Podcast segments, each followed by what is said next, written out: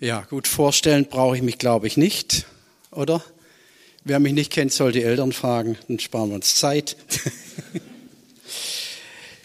ja, also was du gesagt hast, das stimmt. Und das äh, muss ich sagen, das, da mal hier das Verwurstele erst wegmachen. So, ich muss immer ein bisschen frei sein, ich fühle mich sonst so angebunden. Was du gesagt hast, stimmt, es ist 40, über 40 Jahre her. Hans-Peter und die Älteren, die dabei waren, können sich sicher gut erinnern. Horst, äh, äh, Klaus, Klaus Werner, freut mich, dich zu sehen. Wir haben hier wirklich eine Zeit der Erweckung erlebt in Schorndorf. Ich bin jetzt kein Nostalgiker, äh, der irgendwo an der Vergangenheit hängt. Im Gegenteil, ich habe heute erst was gepostet. Ich bin mit meiner Frau ganz kurz in, äh, zum Laden gegangen, was zum, zum Kaufen. Und während wir gelaufen sind, ich wollte eigentlich nur um die Ecke. Und so, so wird man halt manchmal, wenn man älter wird. Ich habe gedacht, es sei nur schräg gegenüber und wir kommen aus dem Haus raus und dann ist es vielleicht so 400 Meter weg, der Laden. Habe ich gesagt, hätten wir nicht doch lieber das Auto nehmen sollen? Und sagt Inge, ich glaube, du spinnst, kannst du nicht mehr laufen. Und dann sind wir ein Stück gelaufen und ich habe zurückgeschaut und habe zu ihr gesagt, so aus Spaß, nur wenn man zurückschaut, dann sieht man, was man eigentlich schon hinter sich zurückgelassen hat, was man äh, erreicht hat. Aber wenn man nur zurückschaut, kommt man nicht weiter, sondern man muss auch nach vorne schauen, wenn man das Ziel erreichen will. Aber wenn man nur nach vorne schaut, kommt man auch keinen Schritt weiter, sondern man muss den ersten Schritt machen. Und wir hatten damals als Jugendliche einfach den Mut gehabt, den Glauben gehabt, das Vertrauen gehabt, den ersten Schritt zu machen. Manchmal gegen Widerstände, gegen Widerstände nicht nur vom Teufel, sondern auch Widerstände in eigenen Reihen, egal was es war, ob es der, der Lobpreis war oder ob es Veranstaltungen waren. Aber wir, da war eine junge Mannschaft, die den Mut gehabt hat, einfach voranzugehen. Und ich hab, möchte mal so ganz kurz schnell auf so zurückschauen auf die verschiedenen Generationen, bevor wir ins Thema einsteigen. Was ich so die letzten 40, 50 Jahre beobachte, Nachkriegszeit, sind Gemeinden aus dem Boden entstanden. Die sind aus dem Boden wie Pilze geschossen. Prediger kamen von Amerika, von Schweden, von Norwegen, von Osteuropa rüber, Sadatschuk, Willeskroft von Amerika und was weiß ich nicht alle und haben Gemeinden gegründet, sind rausgegangen auf die Straßen und Menschen haben sich bekehrt. Es war eine echte Erweckungszeit. Dann kam so eine zweite Generation, die hat die Gemeinde gebaut und gefestigt und fundamentiert, war auch alles toll. Und dann sah ich aber nicht nur in Deutschland, auch weltweit so eine Art der, ähm, ich nenne es mal Entertainment-Generation. Man hat die Gemeinde versucht zu entertainen, zu unterhalten, damit sie nicht davonlaufen, bei, äh, mit allen möglichen Dingen. Und ich bin absolut ein sehr progressiver Mensch. Ich liebe Musik und Licht und Rauch und alles. Aber wenn es nur Schall und Rauch ist, den die Menschen finden, dann hat man Mühe, sie wirklich zu behalten in der Gemeinde. Im Gegenteil, man hat Schwierigkeiten, neue Leute zu bekommen.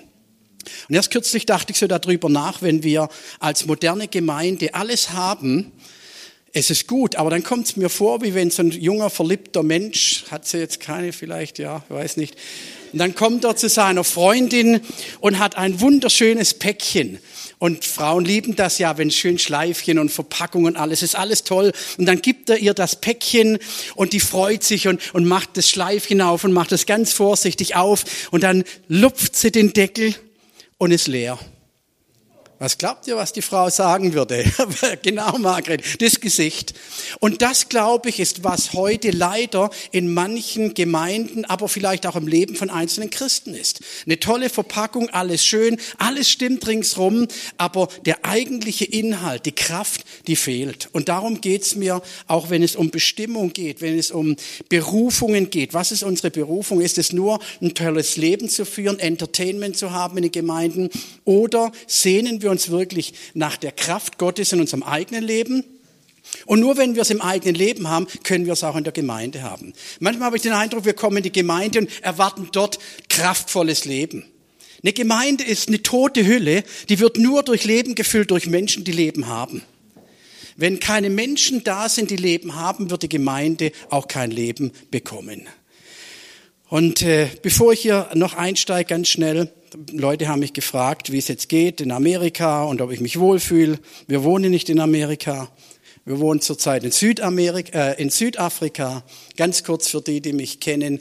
Wir sind jetzt 16 Jahre in den USA gewesen. Das ist die längste Zeit meines Lebens an einem Ort. Das hat mich echt überrascht. Die längste Zeit in einem Ort. Und das im gleichen Haus, das ist ja schon in Amerika ganz untypisch. Und wir sind seit fünf Monaten jetzt in Südafrika, weil wir neben Nordafrika, die Vision, die bleibt unverändert. Nordafrika ist unser Hauptziel.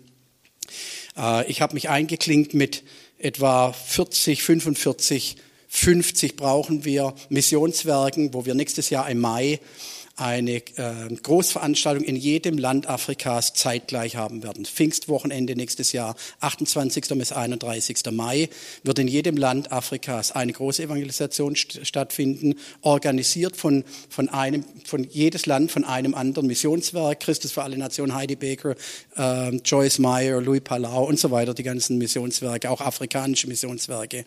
Und dann werden wir, wie Billy Graham früher gemacht hat oder auch in Deutschland pro Christ noch, ich weiß weiß nicht, machen Sie es noch, dann werden wir mit den Gemeinden in jedem Land, die vernetzt sind, werden wir dann die Veranstaltung von einem dieser Orte jeweils ins Land übertragen. Und im Augenblick sind wir dabei, 10.000 Evangelisten auszurüsten, äh, zusammen mit Every Home for Christ, äh, Filmmissionswerk, ist egal jetzt. Und äh, werden 10.000 Evangelisten dann in diese Länder schicken, lokale, also keine amerikanischen Touristen, Evangelisten, sondern äh, die kennen die Sprache nicht, die müssen erst geschult werden, sondern lokale Leute, die dann ins Hinterland gehen, wo es keine, kein Strom, keine Übertragung, kein Telefon gibt, um die Menschen dort zu erreichen, die unerreichten Völkergruppen. Und äh, dann werden wir von, mit Empower 21 zusammen am letzten Sonntag im Mai, Pfingstsonntag, Übertragungen haben von Kapstadt nach Kairo, nach Jerusalem, von allen drei Orten. Und das wird dann über ganz, Amerika, äh, über ganz Afrika ausgestrahlt. Das ist der Grund, warum wir in Südafrika sind, weil wir das bisschen ähm, steuern und mitarbeiten dort. Okay. Lasst uns mal einsteigen in das Thema. Das Thema hat mich selber bewegt, weil es ein Thema ist. Dankeschön. Ja, ich habe hier zwei oder drei so Flyer. Wer Englisch kann, darf die mitnehmen. Aber nur, wenn es euch wirklich interessiert, weil ich habe nur drei Stück davon. Aber ihr dürft euch die Webseite abschreiben, da steht alles drauf. Auch auf Englisch. Okay. So, kommen wir mal zum Thema. Das Thema ähm, grundsätzlich hatten wir über das ganze Wochenende gestellt, kenne deine Bestimmung, erreiche das Ziel.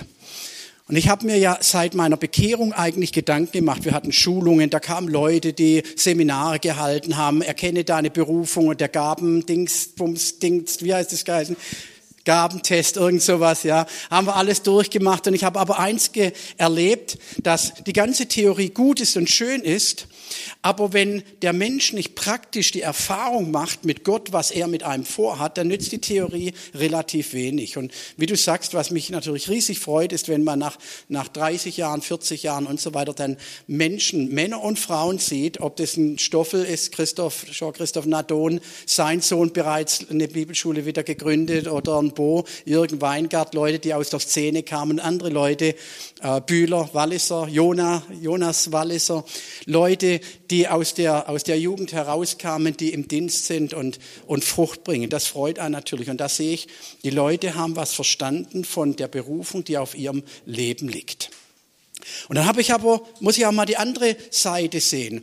Wenn man Berufung sieht und man möchte eine Berufung, möchte die Berufung erkennen und dann sagen viele Leute, ja, ich habe kei eigentlich keine Berufung, dann möchte ich dir heute sagen, du hast vielleicht recht und ich möchte dich darin sogar trösten.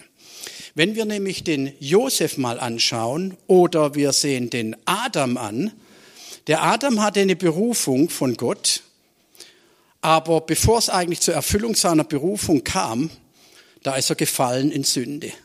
Mose hatte eine Berufung, es war eine Berufung auf seinem Leben, aber er hatte eigentlich am Anfang überhaupt keine Ahnung davon, was Gott mit ihm vorhat. Und Mose wurde zum, zum Mörder. Er hat jemand umgebracht. Und dann könnte ich mir vorstellen, Mensch, da war eine Berufung, weil wir die Geschichte in der Bibel, alle Geschichten schon kennen, sehen wir immer das Ende. Wir sehen, was aus dem tollen Kerl Mose geworden ist, was aus dem tollen Petrus geworden ist. Aber als die Jesus nachgefolgt sind, das erste Mal Petrus, als er gerufen wurde, da hatte Petrus überhaupt keine Ahnung von Berufung. Er wusste nicht mal, was eine Berufung ist. Der ist einfach Jesus hinterhergelatscht. Und Mose, er ging in die Wüste und ich denke mal, er hat seinen Beruf ausgeführt. Aber bis zu dem Zeitpunkt, wo er eigentlich von Gott am brennenden Dornbusch oder brennenden Busch berufen oder gerufen wurde, da hatte er keine Berufung in sich gespürt. Aber wenn wir den ganzen Ablauf mal sehen, dann erkennen wir, dass von Anfang bis zur eigentlichen Berufung, die er hörte, schon ein Ruf auf seinem Leben war. Sonst wäre er nämlich nicht im Nil versteckt gewesen. Sonst hätte er nicht sein, sein Leben überlebt im Haus des Pharaos. Also Gott hatte einen Plan, obwohl er ihn bis dahin überhaupt nicht erkannte. Josef, der Träumer, er hatte, eine tolle, hatte tolle Träume, aber er hat keine Ahnung, was eigentlich die Berufung auf seinem Leben mal sein wird. Nämlich seine Familie zu retten vor der Hungersnot. Das hatte er keine Ahnung. Die Berufung aber auf seinem Leben war von Anfang an schon da. Gott kannte sie. Und vielleicht sitzt du heute da und du denkst, ja, ich habe keine Berufung auf meinem Leben. Ich möchte sagen, da ist eine Berufung auf jedem Einzelnen von uns. Aber der eigentliche hörbare, akustische Ruf von Gott oder im Herzen, wo er zu uns spricht, der mag vielleicht erst zu einem viel späteren Zeitpunkt kommen oder erkennbar werden. Ich habe mir hier mal ein paar Sachen aufgeschrieben. Also da das für mich das Thema relativ erarbeitet worden ist, also keine Predigt, die man mehrmals halten kann, sondern ich habe mich hier sehr intensiv mit beschäftigt, habe ich mir das auch alles aufgeschrieben diesmal. So, ich bin ja eigentlich kein Lehrer oder kein Seminarredner, deswegen habe ich mir hier Notizen gemacht. Ich habe geschrieben, wir alle haben Berufung von Gott und unterscheiden leider manchmal die geistliche Berufung und unseren Beruf. Früher war es ja so, kennt ihr, der hat Müller geheißen. Warum? Weil seine Familie Müller war und der davor war Müller und der davor war Müller, waren alles Müller und deswegen ist der Sohn auch Müller geworden. Freunde von mir hier in Schondorf, ob Metzger Kurz ist oder Metzger, wie hieß der andere? Wolz, Müller und Kurz. Die beiden waren in meiner Schule.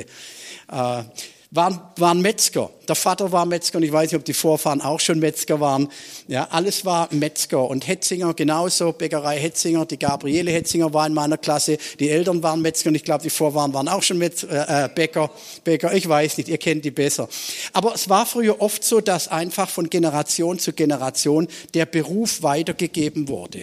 Und wir haben das entwickelt. Heute ist das kaum mehr der Fall. Heute hat man, wählt man seinen Beruf nicht nach dem, was der Vater gemacht hat. Ich glaube, hier ist kaum einer, der einen Beruf vom Vater übernommen hat. Gibt es hier irgendjemand noch? Was war dein Vater? Und du bist auch Elektromaschinenbauer. Aber nicht einen eigenen Betrieb übernommen, oder? Okay. Also, wir sehen, das ist relativ ausgedünnt. Einer von vielleicht 30 oder was.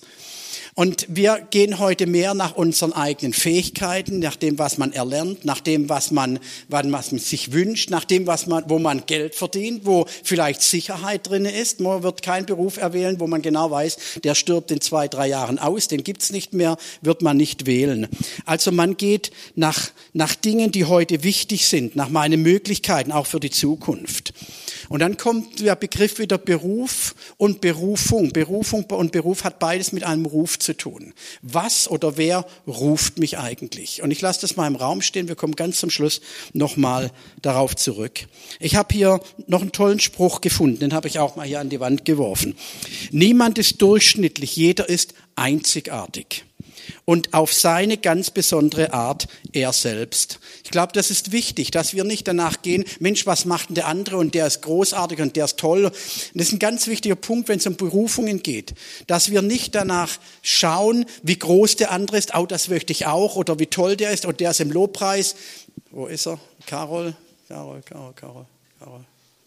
Da hinten sind ganz hin versteckt. Ja, toll, Lobpreis und das möchte ich auch und dann werde ich Lobpreisleiter, weil ich auch so toll singen möchte oder wir machen nach, wir versuchen zu kopieren, aber das ist eigentlich kein Ruf, den ich habe. Das ist nachgemacht und da müssen wir vorsichtig sein und deswegen sage ich, wir sind jeder einzigartig. Zweiter Spruch hier, den ich gehört habe, du bist ein Geschenk für die Welt. Wenn es um Berufung geht, dann müssen wir wissen, wir sind ein Geschenk von Gott für die Welt. Und ein Geschenk, wenn man ein Geschenk aussucht, ich weiß nicht, ob es euch Männern so geht, aber ich mache mir da manchmal ein bisschen Gedanken. Ich hoffe ihr auch. Ja, was gefällt meiner Frau denn? Was braucht sie denn? Was macht ihr Spaß? Was macht ihr Freude? Und dann wähle ich ein Geschenk aus nach dem, was der andere braucht. Und genau so hat Gott sich die Sache gedacht, als er euch ausgewählt hat als Geschenke, als er eure Beruf, die Berufung in euch hineingelegt hat, nämlich nach dem, was jemand braucht. Vielleicht habt ihr einen Ruf nur zu einem einzigen Menschen, um jahrelang euch nur mit einem Menschen zu befassen. Vielleicht habt ihr einen Ruf in die Mission, in sozialen Dienst oder in evangelistischen Dienst oder in eurer Nachbarschaft. Aber ihr dürft wissen, dass das, was euer Ruf ist, von Gott genau ausgewählt ist, nämlich für euch. Wenn du einen Ruf hast im sozialen Bereich, dann könnte ich das nicht machen. Ich, ich könnte es vielleicht tun, aber da würde nichts bei rauskommen. Das wäre nicht richtig. Sondern das, was wir als Geschenk für die Welt sind, und das sollen wir teilen oder austeilen. Ich möchte mal einen Schritt weitergehen. Es gibt eine generelle Berufung. Ich möchte das Ganze auch natürlich heute, ihr werdet sehr viel Bibelstellen kriegen. Also wenn ihr mitschreiben wollt, schreibt's mit, weil es ist ja ein Seminar, keine Predigt hier, sollt ihr was lernen. Markus 12, 30 und 31 heißt, du sollst den Herrn, deinen Gott lieben aus deinem ganzen Herzen und aus deiner ganzen Seele und aus deinem ganzen Verstand und aus deiner ganzen Kraft. Das zweite ist dies, du sollst deinen Nächsten lieben wie dich selbst. Größer als diese ist kein anderes Gebot. Wir suchen oft große Berufungen, hohe Berufungen. Und bevor ich in, mehr in die Berufung reingehe, lasst uns mal bewusst sein, dass wir alle eine Grundsatzberufung haben, nämlich zwei Dinge. Das erste ist, Gott zu lieben. Und wir können so viel Gutes tun, wie wir wollen. Wir können nach Afrika oder nach China gehen, was, was wir auch immer wollen und meinen, das sei unsere Berufung. Wenn wir nicht die ersten zwei Punkte hier in unserem Leben festgemacht haben, nämlich Gott zu lieben. Und ich glaube, das muss über jedem Einzelnen ganz persönlich geschrieben sein. Das ist die Voraussetzung eigentlich, die Gott benutzt für eine Berufung. Er wird, glaube ich, keinen wirklich er selber berufen, ja, audiomäßig, dass wir es hören oder innerlich, dass wir wissen, das ist mein Ruf. Wenn er nicht an erster Stelle steht, wenn nicht klar ist, ich liebe Gott und nichts anderes. Da hängt nämlich nachher eine ganze Menge dran, ich komme da nachher noch drauf, was da wirklich dahinter steckt, ob wir sagen, ich will Gott von ganzem Herzen lieben. Weil es gibt da keinen Teilbereich, Gott lieben. Ich sage, okay, ich liebe Gott 90 Prozent und 10 Prozent liebe ich aber meinen mein Job, meine Frau, mein Auto, mein Häusle, Schwabenland, ja natürlich, mein Häusle, das würde ich nie aufgeben und alles. Ja, ich bin auch bereit ähm, zu geben, zu geben, zu geben. Aber wenn Gott mal sagen würde, verkauf dein Häusle und gib's her, na, das geht hier im Schwabenland ja schon überhaupt nicht, ja. Also ich bin nicht hier, um Spenden zu sammeln. Versteht mich nicht, nicht falsch. Aber was ich damit sagen möchte, sind wir uns bewusst, was es bedeutet, Gott von ganzem Herzen zu lieben, mit aller Konsequenz? Wir, wir mögen immer so gern so Honigschleckenbotschaft, die so gut sind und toll und uns aufbauen. Aber wenn wir nicht von Anfang an die klare Entscheidung treffen, steht Gott wirklich an der ersten Stelle meines Lebens. Und das Zweite ist, deine Nächsten zu lieben wie dich selbst. Und dann stelle ich mir die Frage, wo investiere ich eigentlich meine Kraft? Wo gehen deine Emotionen hin? Ich habe das, glaube ich, auch hier aufgeschrieben. Wo investierst du deine Kraft, deine Emotionen, um Gott anzubeten und mit, in Gedanken bei Gott zu sein oder in unserem eigenen, mit unseren eigenen Problemen, mit unseren eigenen Dingen oder vielleicht sogar, was noch schlimmer ist, uns zu ärgern. Ich möchte mal ganz paar Minuten ganz kurz nur verweilen an diesem Punkt. Das bedeutet, Gott zu lieben, an erste Stelle zu setzen, nämlich ihn anzubeten. Und es geht ganz praktisch nicht nur zu Hause mal in, in, beim Mittagessen, Vater segne diese Speise, sondern ein, ein oh, Lifestyle. Lebensstil, ist es Deutsch? Okay. Lebens, ein Lebensstil zu führen, der Gott anbetet, von morgens bis abends, nämlich den ganzen Tag. Das heißt nicht, dass ich nur noch rumrenne und, und in Zungen bete, sondern ist mein, äh, zeugt mein Lebensstil, zeugt mein Leben von einer Anbetung Gott gegenüber. Oder ist mein Leben Anbetung von allen anderen Dingen, die uns wichtig sind? Das geht im einfachen Bereich los. Ich habe es hier extra drüber geschrieben, weil das ein Punkt ist, der, und ich rede hier aus der Praxis, nicht irgendwo theologisch oder theoretisch. Wenn ich unterwegs bin und äh, ich würde gern schneller fahren, aber es gibt Leute, die, die fahren einfach immer so gemütlich vor einem her, als hätten sie die ganze Zeit der Welt. Und es bringt mich manchmal in den Wahnsinn. Und dann ärgere ich mich nicht über den Menschen. Ich ärgere mich nur über mich, dass ich nicht schneller fahren kann. Ja Über was ärgern wir uns? Über den Nachbarn. Es gibt bei uns so viele Kleinigkeiten und die tun wir dann weg und sagen, naja, das ist doch normal. Aber ist es wirklich normal, wenn dein Nachbar dreimal hintereinander vor deiner Ausfahrt parkt, ja, und du ärgerst dich? Ist es wirklich Gott anbeten? Ihr meint jetzt, naja, gut, das sind, das sind so praktische Dinge, die, die sind normal. Ich glaube, dass hier, wenn man hier weiter bohren würde, noch viel tiefer kommt. Es geht bis in Familienfäden hinein.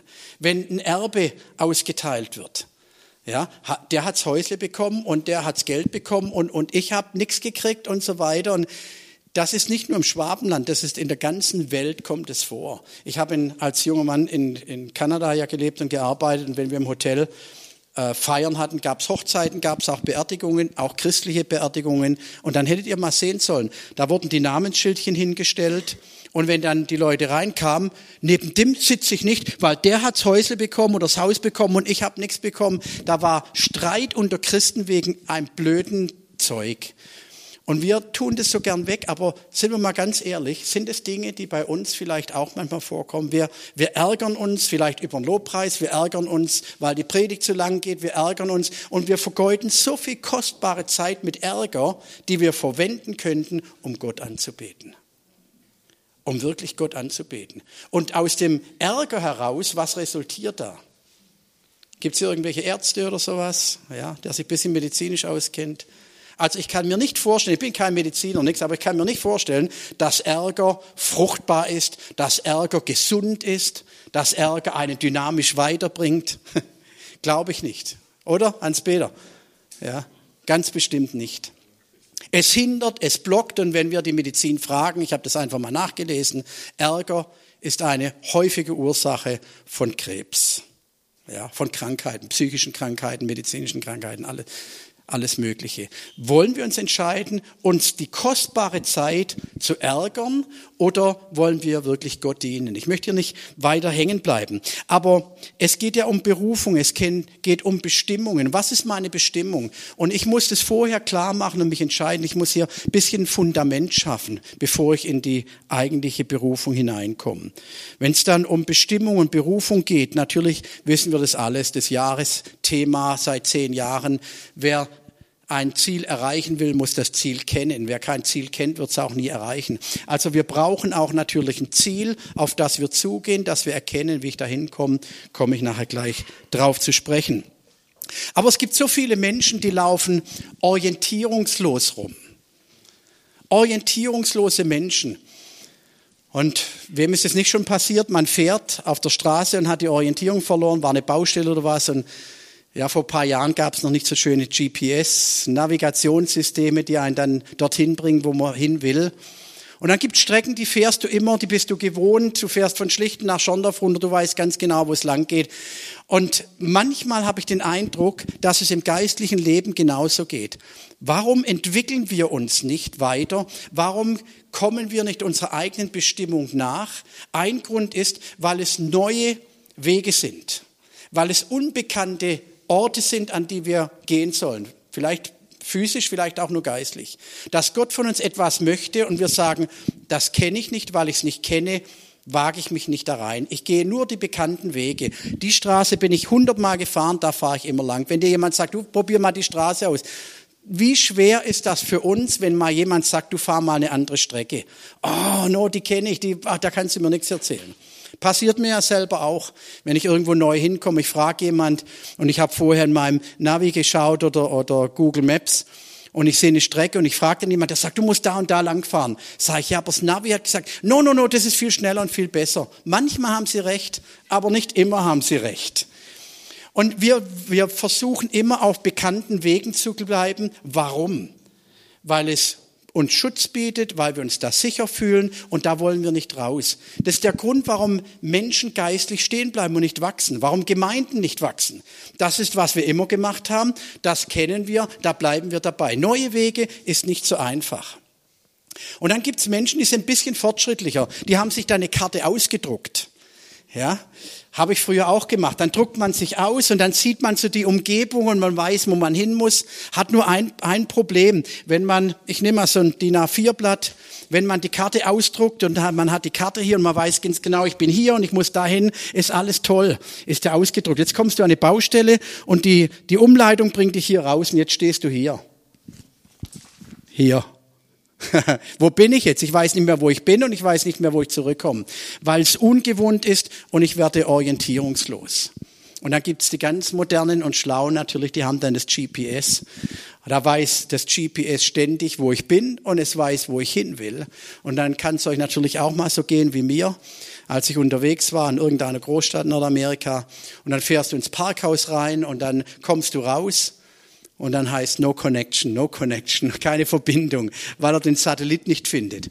Oder du fährst irgendwo lang und dann denkst du, das stimmt nicht, wo die mich hinbringt, die Dame. Und du biegst dann irgendwo ab und die Frau sagt, dreh um. Und du sagst, nee, nee, nee, nee, nee, ich kenne die Strecke. Dreh um. Nein, ich kenne die Strecke. Dreh jetzt um. Und du folgst nicht und was du dann womöglich machst, du schaltest die Stimme ab. Und im Geistlichen ist es auch oft so. Gott sagt dir was, wo du hin sollst und du sagst, no, no, das ist mir zu ungewiss. Also ich gehe da lang, wo ich mich auskenne. Und Gott sagt, die Stimme Gottes sagt, geh doch die Strecke lang, wo ich dir zeige. Das mag umständlich sein, das mag schwierig sein, das mag unbekannt sein, aber geh diese Strecke lang. Und wir ignorieren es, bis wir ihn quasi abschalten. Und dann stehen wir irgendwo vor einer Baustelle oder stehen im Stau und dann heißt es, oh Herr, hilf. Ja, wie komme ich jetzt hier wieder zurück? Wie komme ich raus? Und dann versuchst du anzuschalten, aber Gott ist kein kein GPS, wo du nur anschaltest oder abschaltest. Und dann heißt Lost Connection, Verbindung verloren. Und ich bete, dass das in unserem Leben nie so weit kommt, dass wir mal die Orientierung verloren, dass wir ihn abschalten. Ich möchte noch einen Schritt weiter gehen hier. Ich hatte davon mit angefangen. Bevor wir auf die Berufung kommen, möchte ich ein paar Menschen hier mal ganz kurz anschauen. Ich habe sie vorhin erwähnt. Adam. Auf seinem Leben war eine klare Verheißung, eine Berufung. Aber Adam hatte Ausrüstung bekommen zu allem, was er braucht. Und dann ist etwas geschehen. Er ist seiner Berufung beraubt worden durch sein eigenes Versagen. Mose, da war eine Berufung auf seinem Leben. Er kannte die zwar noch nicht, aber die war da. Er hatte auch die Ausrüstung bekommen, schon von Kindheit auf. Aber er ließ sich diese Berufung berauben. Letztendlich konnte er nicht ins verheißene Land gehen. Warum? Weil er das nicht getan hat, was eigentlich sein Auftrag gewesen ist, obwohl er äußerlich das Volk Israel in die Wüste geführt hat. David, ein Mann, auf dem eine klare Berufung lag. Er hatte auch die Ausrüstung. Wir kennen das als, als junger Mann, als Teenager, als er den Goliath erschlagen hat. Da sieht man, da war Kraft da, da war alles da, Gott war mit ihm. Aber er hatte versagt. Er ließ sich seiner Berufung berauben. Gehen wir noch ein Stück weiter. Petrus, Neues Testament, weil wir meinen, es ist alles nur Altes Testament. Petrus war eine Berufung auf seinem Leben. Er folgte nicht nur Jesus nach, Jesus hatte ihm Verheißungen gegeben. Und dann, als es wirklich darauf ankam, ließ er sich seiner Berufung berauben, indem er Jesus verleugnete. Und auf jedem von uns liegt eine Berufung, ein Ruf, liegt eine Verheißung für unser Leben. Die Frage ist, lassen wir uns unserer Berufung berauben? Und fallen wir. Calling and falling. Ja, es gibt Leute, die haben einen Ruf und die fallen in diesem Ruf. Und wenn wir aber diese Menschen anschauen, dann sehen wir etwas ganz Hervorragendes, dass es damit nicht aufhört. Die Menschen, die wir gerade angeschaut haben, hatten alle eine Berufung, sie hatten die Ausrüstung und sie sind gefallen, aber Gott hat sie nicht fallen lassen. Und das möchte ich euch hier jedem Einzelnen sagen. Wir alle mögen fallen aber Gott lässt uns nicht fallen, sondern er ist der, der sich dann selber niedergekniet hat in Jesus Christus. Und er hilft uns wieder auf. Und in unserem Versagen gibt er uns Mut und gibt uns Kraft und sagt, komm, steh auf, mach weiter. Und ich denke, das ist der entscheidende Punkt, wenn es um Berufungen geht. Dass wenn wir anfangen zu laufen und wir fallen oder wir versagen oder wir machen Fehler oder wir werden schwach, wir werden müde, dass wir dann nicht stehen bleiben, wie ich ganz am Anfang einleitend gesagt habe. Wenn wir zurückschauen, nur zurückschauen, äh, sehen wir, was wir erreicht haben, aber wir kommen nicht weiter. Wenn wir müde geworden sind und bleiben stehen, kommen wir nicht ans Ziel, sondern nur in dem ersten Schritt, nämlich dem nächsten Schritt, den wir tun, werden wir auch das Ziel erreichen. Und ich glaube, dass genau dort Jesus nämlich uns die Kraft gibt, wenn wir bereit sind, den ersten Schritt zu tun. Den macht Gott nicht. Gott macht nicht den ersten Schritt für uns, sondern er gibt uns Kraft in die Beine, mal bildlich gesprochen, indem wir den ersten Schritt machen. Nämlich dann erst werden wir es merken. Das ist dasselbe mit den Gaben. Ich möchte hier mal ganz kurz eine Brücke schlagen zu den Gaben, die damit auch zusammenhängen mit der Berufung. Gott schickt uns nicht los. Ich habe sie hier aufgeführt. Sie hatten alle eine Ausrüstung. Und auch wir dürfen alle und haben alle eine Ausrüstung von Gott bekommen. Jeder einzelne von uns.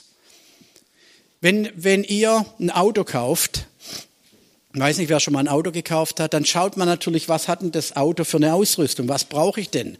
Ja, wenn ich eine große Familie habe mit fünf, sechs Kindern, dann brauche ich ein Auto, das sieben Sitze hat oder, oder einen großen Kofferraum. Man kauft das nach dem, der, die Ausrüstung nach dem, was man braucht. Und Gott hat uns Ausrüstung gegeben nach dem, was wir tun sollen, was wir brauchen in unserem Dienst. Und wenn manche dann sagen, ja, ich habe diese Ausrüstung nicht, ich habe diese Gabe nicht und ich habe jene nicht. Und dann trauern sie dem nach, ich sage dir, du wirst die Ausrüstung haben, die du brauchst, wenn du deiner Berufung folgst.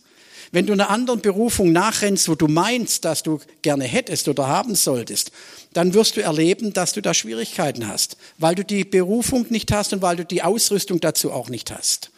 Und dann kommt es manchmal zu Problemfällen, wo Menschen dann plötzlich Burnout haben und wo sie liegen bleiben und sagen, ich schaff's nicht, ich gehe nicht. Ist das wirklich meine Berufung? Und dann gibt's noch eine andere Gruppe, die wartet immer auf die Ausrüstung. Die wartet auf die Ausrüstung. Die hat eine Berufung und weiß ganz genau, was sie tun soll. Aber sie sagt, ich spüre die Ausrüstung nicht. Ich, ich spüre die Gaben nicht, wenn wir mal geistlicher reden. Ja, Gott schickt mich zu einem Kranken hin und ich sage, ja, aber ich habe die Gabe der Heilung nicht. Ich habe die Gabe der Heilung nicht. Also ich gehe da nicht hin. Ja, dann wird der Kranke nicht gehalten. Du wirst nie deiner Berufung gerecht werden. Warum? Wenn du wartest, dass du spürst, wird nichts passieren. Ich glaube nicht, dass ein 1000 Meter Läufer oder ein 100 Meter Sprinter, dass der seine Kraft spürt, wenn er da steht oder da sitzt auf der Bank. Angezogen, kurze Hosen an, Schuhe an und alles. Und jetzt sitzt er da. Ich glaube nicht, dass der ein, ein Cent mehr Kraft spürt als du, wenn du zuschaust. Wann spürt er seine Kraft? Wann spürt er? Sag's mir mal. Solange er auf der Bank sitzt? Ha? Wenn er losläuft. Erst dann, wenn er losrennt, dann merkt er, dass da Power in seinen Beinen ist, dass da was dran ist. Wenn ich an meine Kindheit zurückdenke oder Jugendzeit, ich habe gern Leichtathletik gemacht in der Schule, also im Schulunterricht. Was mir Spaß gemacht hat, war an den Ringen und so weiter hängen. Aber wenn ich da nur hochschaue, spüre ich die Kraft nicht. Wann spüre ich die Kraft? Wenn ich mich daran hänge oder am Reck, wenn ich turne. Ich spüre die Kraft erst, wenn ich sie zum Einsatz bringen muss. Und genauso ist es mit den geistlichen Gaben. Wir alle haben die Ausrüstung Gott, Gottes für unseren Dienst, für unsere Berufung aber sie wird erst dann zur, zur Umsetzung kommen, wenn wir sie anwenden. Ich möchte ja mal zur persönlichen Berufung des Einzelnen kommen, bevor wir auf, auf äh, individuelle Berufungen zum Sprechen kommen. Gibt es grundsätzliche Berufungen des Einzelnen? Das erste ist mein Wandel. Was hat es mit Berufung zu tun? Mein Wandel ist eine Berufung, die ich habe, nämlich in meinem Umfeld. Ich kenne Leute, die waren jahrelang, hatten die keinen großen Dienst in irgendeiner Gemeinde, die hatten keine Position, die hatten keinen Titel, Doktor, Professor und Bischof und Erzbischof und was weiß ich nicht. Aber sie hatten eine unwahrscheinliche, ich nenne es mal Erfolgsquote geistlich gesprochen, in, an ihrem Arbeitsplatz in ihrem Umfeld. Ohne dass sie große Redner waren, ohne dass sie irgendwelche große theologische Eigenschaften hatten. Aber ihr Wandel war ein Zeugnis, ihr Wandel war eine Predigt für die Menschen um sie herum, in der Nachbarschaft. Ist mein Wandel, den ich habe in meiner Nachbarschaft, Teil meiner Berufung? Ja, er ist es. Weil ich kann die größte Berufung haben, ich kann der tollste Evangelist sein wollen, aber wenn meine Familie nicht funktioniert, wenn ich Streit zu Hause habe oder wenn, wenn ich mit meinen Nachbarn ständig im Clinch liege, ich glaube nicht, dass das ein großes Zeugnis ist für meine Nachbarschaft. Und da nützt mir mein Ruf nach Afrika überhaupt nichts oder mein Ruf nach, nach China überhaupt nichts. Paulus sagt über den Dienst der Ältesten, ja, dass der Älteste, was soll er? Seinem Haupthaus vorstehen. erstmal. Bevor er überhaupt mal drüber nachdenkt, eine Gemeinde zu leiten oder eine Gemeinde vorzustehen. Wie sieht's in meiner eigenen Familie aus? Wie sieht's in meinem eigenen Umfeld aus? Und das mögen Dinge sein, die wir nicht so gern anschauen und nicht so gern hören, aber das gilt für jeden eigentlich, nicht nur für den Ältesten mit seiner Familie. Wenn wir wirklich Berufene sein wollen in der Umsetzung, dann muss auch mein Wandel stimmen. Das Zweite ist die Berufung, die wir alle haben. Wir warten immer so auf äh, so Silberstreifen am Horizont und dass Gott zu uns spricht und da kommt ein Brief ohne Absender in mein, meinen Briefkasten. Du sollst jetzt auf die Mission gehen und wir erwarten immer, ja, als Pfingstler sowieso, da erwartet man immer so dieses übernatürliche Reden Gottes in unserem Leben. Und dann gibt's aber Dinge, die sind von Grund schon festgelegt. Da sind Berufungen für uns alle drinne. Ich werde euch meine Kraft geben, Apostelgeschichte, und ihr werdet was? Oh, es gibt welche, die kennen den Vers noch. Gut. Ihr werdet meine Zeugen sein. Lasst uns mal gemeinsam sagen. Ihr werdet meine Zeugen sein. Jetzt lasst uns das mal persönlich machen. Ich werde sein Zeuge sein. Lasst uns das mal sagen. Wow. Ja, die Kraft der Worte. Sind wir uns bewusst, was wir da sagen? Ich werde sein Zeuge sein. Da ist eine Berufung auf jedem Einzelnen von uns, nämlich Zeuge zu sein. Wir suchen immer so die großen Dinge, aber lasst uns mal wirklich erst das Fundament legen. Wandel, Zeuge sein. Damit fängt es eigentlich an. Noch ein dritter Punkt, den wir eigentlich so gar nie beachten oder oft nicht beachten. Ein Teil der Berufung ist die Gemeinschaft die wir haben, die Gemeinschaft der Heiligen. Im Neuen Testament lesen wir, verlasset nicht die Versammlung der Heiligen, die Gemeinschaft der Heiligen. Wie schnell läuft man weg und wie schnell gefällt mir das nicht und jenes nicht und dann, dann wechselt man. Und ich kenne solche Zugvögel, die gehen von Gemeinde zu Gemeinde zu Gemeinde zu Gemeinde und kommen nirgends an. Und dann meinen sie, irgendwann im Himmel erreichen sie dann die vollkommene Gemeinde. Naja, wenn ich dabei bin, auch nicht. Aber dort werden wir alle vollkommen sein. Ich kann euch trösten. Aber lasst uns mal den Punkt, die Wichtigkeit der Gemeinschaft erkennen. Das ist ein Teil unserer Berufung. Warum?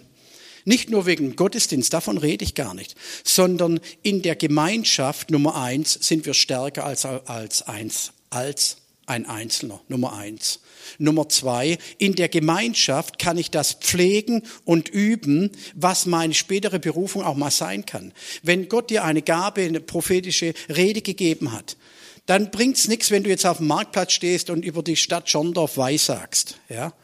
Aber lass dich vom Heiligen Geist mal gebrauchen in der Gemeinschaft, im Hauskreis, ja, in dem, im kleinen Kreis und sagen, du Gott hat zu mir geredet, ja. Ist da das und das in deinem Leben? Kann ich dafür beten? Wir hatten jetzt äh, in, in Willingen so ein Gebets, wie nennt man das, Gebetsseelsorge, ein Gebetsnachmittag, wo Menschen kamen, es waren verschiedene Gruppen aufgeteilt und waren immer zwei und zwei. Und die, die Leute kamen einfach in die Seelsorge, kamen zum Gebet. Ich war überrascht, wie viele Menschen zum Gebet kamen. Und das Überraschende ist immer, wenn dann die Leute nicht sagen, was, was vorliegt, ja, ist natürlich, wenn sie dann eine halbe Stunde erzählen und dann betest du dafür, ist einfach. Aber wenn dann Menschen kommen und du sagst, sei mal ganz ruhig und man betet und dann spricht der Geist Gottes und sie sind tief getroffen, weil sie genau wissen, man kennt sie nicht. Woher weißt du das, ja? Das ist das Reden Gottes. Das ist ein Teil unserer Berufung, in Menschen hinein zu investieren. Nicht nur in der prophetischen Rede, in der Handreichung. Dazu brauchen wir Gemeinschaft. Und wenn wir die Gemeinschaft nicht haben, wenn wir uns isolieren aus der Gemeinschaft raus, wenn wir meinen, wir können alles selber machen, dann fehlen wir, glaube ich, ganz groß. Wir brauchen die Gemeinschaft. Wir sind Teil der Gemeinschaft. Und das ist ein Teil unserer Berufung. Der, für die Gemeinde als Gesamtheit gilt dasselbe. Auch die Gemeinde hat einen Wandel. Wie sieht der Wandel oder wie sieht die Darstellung der Gemeinde in der Stadt aus? Welchen Ruf haben wir in der Stadt? Es ist nicht nur der Einzelne, sondern die Gemeinde, Gesamtgemeinde hat ein Bild in der Stadt. Und da kennen wir die verschiedenen Strömungen. Natürlich sind Pfingstler, früher waren sie nicht so angesehen wie heute. Aber mir geht es gar nicht drum, ob es Baptisten oder Pfingstler sind und so weiter, sondern was für einen Ruf hat die Gemeinde in der Stadt? Nämlich kann man sagen, wie es im Neuen Testament heißt, und sie waren anerkannt von der ganzen Stadt, von allen Menschen. Sie wurden hochgeachtet. Als ich jetzt vor ein paar Monaten wieder in Ägypten war, bin ich ähm, durch mit dem Pastor, der uns immer begleitet, sind wir nach Norden gefahren. Wir kamen durch ein kleines Dorf und er hat gesagt, du musst unbedingt dorthin. Der der Pastor erwartet dich. Der möchte unbedingt mit dir sprechen. Der will, dass wir zusammen beten und so weiter. Er hat gesagt, aber es ist spät. Aber komm, lass uns den kleinen Umweg machen. Jetzt haben wir einen kleinen Umweg gemacht, war nur vielleicht drei Stunden Umweg. Und dann ja, in Ägypten ist es nicht schlimm. Und dann sind wir in das Dorf gekommen. Ich weiß nicht, haben sie 3000, 4000 Einwohner. Ein kleines Dorf. Und wir sind dann in diese Gemeinde gegangen, ein Haus wie fast alle anderen, aber sie hatten unten einen großen Saal und oben Pastorenwohnung und so weiter. Der Pastor selber, also nicht wir haben es gehört von jemand, der es von jemand gehört hat, der Pastor selber erzählte uns eine Geschichte. Ich sag, wie geht's euch hier? Ihr seid hier in, in einem Gebiet der ISIS, äh, der Bruderschaft dort. Und er sagt, wir hatten vor etwa vier Monaten einen Angriff von, von, Eis, von Bruderschaft-Anhängern und die wollten unsere Kirche abbrennen und wollten uns alle in der Kirche verbrennen, umbringen. Und dann sind die Moslem aus dem Dorf, die Eigen, Eigen, Einwohner dieses Dorfes, haben sich um die Kirche, um dieses Gebäude rumgestellt und haben gesagt, wenn ihr die Kirche abbrennen möcht, möcht, wollt, dann müsst ihr erst uns umbringen. Und ich habe mich gefragt, wie kann sowas passieren? Und er hat gesagt, die, sie haben eine fantastische Beziehung zu dem Dorf, zu den Moslems.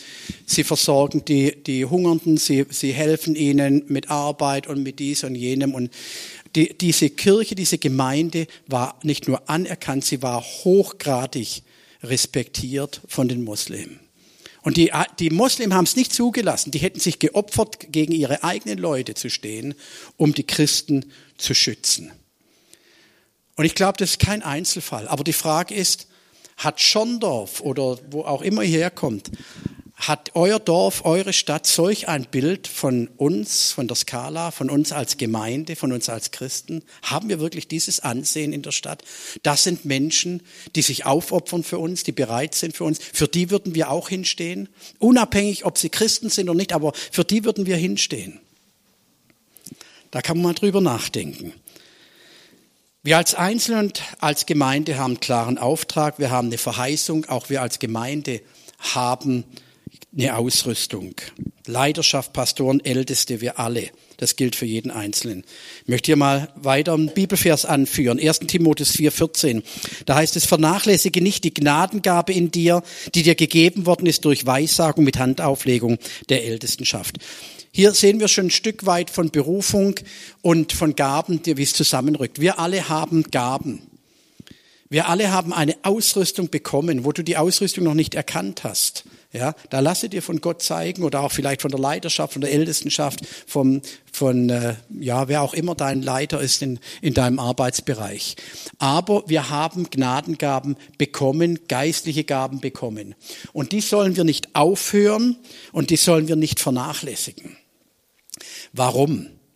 Das geht mir nicht darum, dass wenn man es vernachlässigt, wie wenn einer sein Gehör vernachlässigt, dann verkümmert oder das Auge verkümmert die Sicht. Stimmt es? Ja, Mediziner.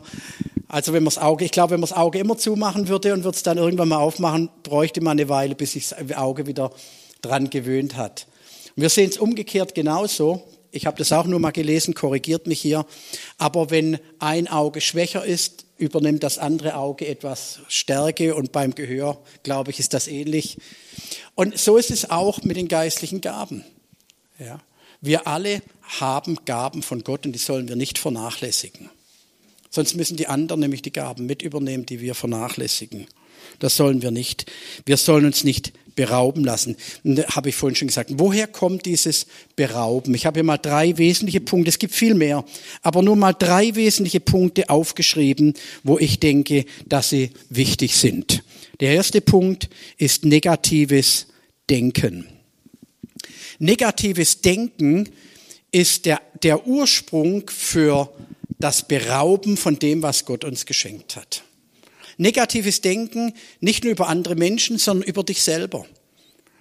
Und es geht mir nicht darum, dass wir positiv denken im, im äh, wie soll man sagen, im Bereich des Positive Thinking, sondern ich glaube, wenn jemand Grund hat, positiv über sich zu denken, dann sind es wir als Christen.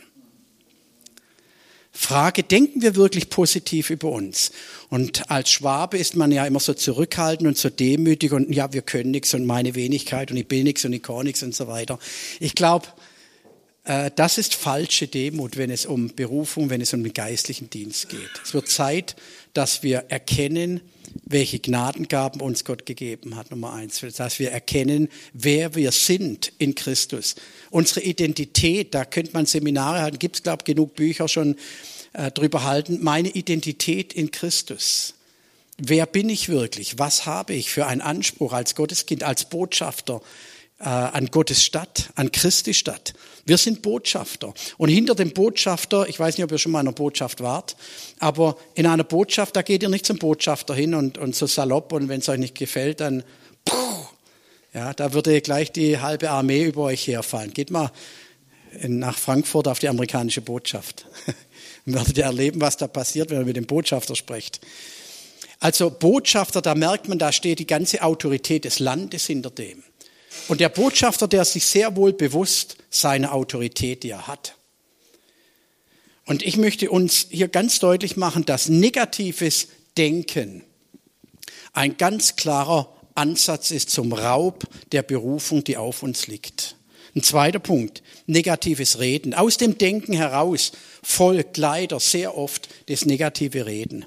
Negatives Reden hilft absolut niemandem. Das hat Ähnlichkeit mit dem, was ich am Anfang gesagt habe, mit dem Ärgern.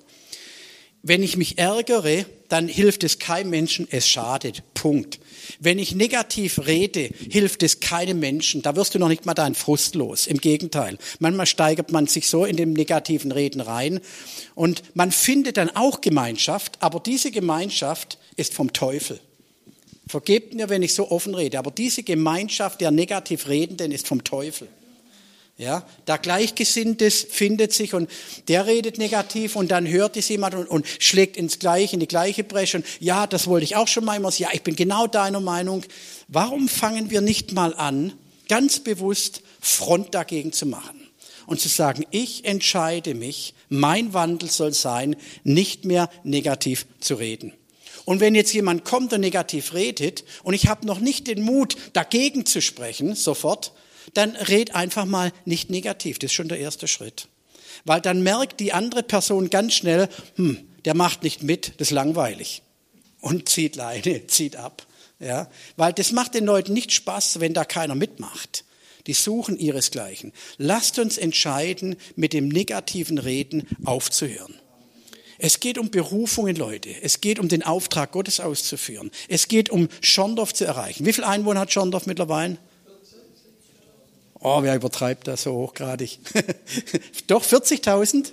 Ja, 40.000. Lass uns mal ganz schnell hochrechnen. Was glaubt ihr, nicht ich, was glaubt ihr, wie viele wiedergeborene Christen es gibt? Mir geht es nicht um Pfingstler oder was, wiedergeborene Christen. 10.000? 10 Prozent, 4000. Okay, nehmen wir mal 4 Prozent, 10 Prozent. Ist ja toll, ist ja eine biblische Zahl, 10 Prozent, den Zehnten für Jesus. Aber dann bleiben immer noch 90 Prozent für den Teufel. Bei 40.000 sind es 36.000 Menschen, die in die Hölle gehen. Ist uns das bewusst? Lässt uns das kalt. 36.000 Menschen. Und dann sagen manche Leute, ja, weißt du, die wollen nichts von Jesus wissen. Ich frage jetzt, ich stelle eine Frage und ich möchte nicht, dass ihr die beantwortet, nur euch selber mal. Mit wie vielen Menschen hast du ganz konkret über Jesus gesprochen in Schorndorf? Wir haben vielleicht über einen gesprochen, sagen, der wollte nichts wissen und damit war es erledigt. Das multiplizieren wir den selber Gedanken auf 36.000 Menschen hoch. Und ich behaupte, ich behaupte, dass die Mehrzahl derer, die noch nicht gläubig sind, noch nie das ganz einfache Evangelium gehört haben. Die haben viel von Religion gehört. Die waren vielleicht sogar in Kirche, katholisch, evangelisch. Die waren alle da. Die kennen Maria und Josef und die ganzen Geschichten. Aber das Evangelium in der einfachen Form haben sie vielleicht noch nie gehört. Negatives Denken, negatives Reden und jetzt kommt natürlich der Höhepunkt, negatives Handeln. Das ist der Killer. Das war bei Mose, das war bei Adam, das war bei Petrus, das war bei all den Männern Gottes, die nachher tolle Männer wurden trotzdem. Aber da war negatives Handeln da. Und es hat sie ihrer Berufung beraubt. Und es passiert auch heute leider immer wieder negatives Handeln, ob das Männer, die im Ehebruch fallen oder in der Steuerfalle irgendwo landen und dann kommt's auf und sie wandern in den Knast, weil sie Steuer hinterzogen haben und was weiß ich nicht alles. Es gibt ja tausend Möglichkeiten, negativ zu handeln. Aber wie entscheide ich mich, um einer Berufung zu folgen? Würdig der Berufung zu wandeln, mal hier mit biblischen Begriffen zu sprechen. Jetzt haben wir eine Berufung von Gott bekommen. Wir haben den Ruf vielleicht auch schon gehört. Meine Frage jetzt ist, was tun wir mit der Berufung? Der erste Punkt, den ich immer aufgeschrieben habe, auch wieder eine Bibelstelle, Lukas 4, Vers 1. Jesus aber voll Heiligen Geist, habe ich hier glaube nicht drauf, kehrte vom Jordan zurück und wurde durch den Geist in die Wüste 40 Tage umhergeführt. Was hat es mit Berufung zu tun? Jesus, der Sohn Gottes, kommt auf die Erde, er lässt sich im Jordan taufen und dann sagt er nicht so, jetzt bin ich aber getauft, jetzt bin ich der Kerl, jetzt gehe ich los und jetzt tue ich Wunder. Was geschieht? Es geschehen zwei Dinge. Das erste ist, er ließ sich vom Geist Gottes leiten. Und das zweite, er ging in die Wüste. Da geht's erstmal ab in die Wüste und ich möchte die jungen Leute mal ermutigen. Ja, wenn es in die Berufung reingeht, geht es erstmal in die Wüste. Das mag nicht so toll klingen, aber das ist oft der Fall. Wir meinen, jetzt haben wir uns bekehrt, jetzt haben wir Geistestaufe bekommen, jetzt haben wir eine Berufung empfangen und jetzt geht's aber gleich los und Gemeinde gründen und Evangelisation alles und dann führt Gott uns in eine Wüste, eine Wüste der Herausforderungen, der Erprobung, wo Widerstand da ist, wo wir geformt werden, wo wir gefordert werden, wo sich's beweist, bin ich meiner Berufung, die Gott mir gegeben hat, bleibe ich dir auch treu? Oder drehe ich um, weil es zu schwierig wird, zu heiß in der Wüste, zu gefährlich und all die Dinge, die Herausforderungen. Sind wir bereit, Nummer eins, uns vom Geist Gottes wirklich leiten zu lassen? Da fängt etwas hier oben an, nämlich was ich am Anfang gesagt habe, kognitives Denken möchte ich auf dem Weg, den ich immer gegangen bin und der mir bekannt ist, ich möchte, ich bin, werde sonst orientierungslos, das mache ich nicht, ich verliere sonst den Boden unter den Füßen. Wer schon mal am Meer war, kennt das und nicht unbedingt gut schwimmen kann. Man geht so weit rein, wie man laufen kann. Aber wenn dann die Wellen kommen und man merkt, man verliert den, den Boden unter den Füßen, dann gehen manche Leute ganz schnell wieder raus, die nicht sicher sind. Sind wir bereit, hineinzugehen und uns wirklich vom Geist Gottes tragen zu lassen? Oder haben wir Angst, dass wir untergehen? Haben wir Angst, wie Petrus, der dann auf dem Wasser ging, aber dann plötzlich, als er die Wellen gesehen hat, ging's unter? Und dann hat er geschrien, was jetzt? Sind wir bereit, neue Wege zu gehen? Sind wir bereit, aus dem Boot, um mit dem Bild von Petrus zu sprechen, auszusteigen? Das heißt nicht immer, dass wir aussteigen müssen, weder aus dem Beruf noch aus sonstigen Dingen, aber sind wir bereit, dem Ruf Jesu zu folgen und uns vom Heiligen Geist führen zu lassen? Ich habe hier geschrieben, er unterstellte sich dem Geist und war somit abgeschirmt. Hätte er sich dem Geist Gottes nicht unterstellt, wäre er nicht vom Geist Gottes abgeschirmt gewesen. Nur wenn wir mit dem Geist Gottes gehen, wo er auch hingeht, wie heißt es in Ruth, wo du hingehst, will auch ich hingehen, wo du bleibst, bleibe ich. Sind wir bereit, das auch vom Heiligen Geist zu sagen? Wo du hingehst, will auch ich hingehen. Sind wir wirklich bereit, ihm zu folgen, wo immer er hingeht? Da gab es mal ein Lied. Ich will dir folgen, wo du auch hingehst. Ich will dir folgen. Irgend sowas. Ich glaube, das war Siebald oder sowas. Dienen unter der Salbung, in und unter der Salbung gibt Sicherheit. In der Berufung leben bedeutet Leben zu haben. Nur wenn ich in der Berufung wirklich lebe, habe ich auch echtes Leben. Und da kommt ein, ein, Punkt, den ich ganz am Anfang mit, der, mit dem Beruf nannte. Heute sucht man ja auch einen Beruf, der ein bisschen Erfüllung gibt. Leider ist es nicht immer möglich. In manchen Ländern muss man froh sein, wenn man überhaupt einen Beruf hat. Wenn wir wie jetzt in Afrika leben, so viele Menschen, die keinen Beruf haben, die keinen Job haben, die keine Arbeit haben. Ja, da ist es schwierig. Und wenn sie dann irgendwo einen Job kriegen, irgendwo vielleicht nur ein Tagelöhner sind und du hast irgendwas zum Anmalen im Haus und gibst denen fünf, fünf Dollar und die kommen und, und malen dir das ganze Haus an, da sind die überglücklich. Da heißt noch nicht mal, dass es etwas ist, wo sie gern machen, aber sie machen es, weil sie über, ums Überleben kämpfen.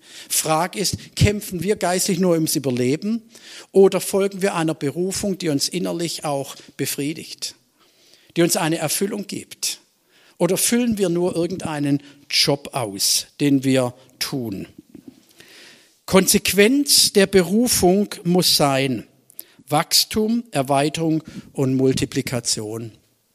Dass diese drei Punkte sind ein Thema für sich, über die habe ich auch schon oft gepredigt. Aber wenn wir mal in die Natur reinschauen, wenn ihr einen Stuhl anschaut oder den Notenständer, egal was es ist, die, die Dinge haben kein Leben. Die irgendwann verrotten sie oder verrosten oder gehen kaputt, außer vielleicht Plastikflaschen im Ozean.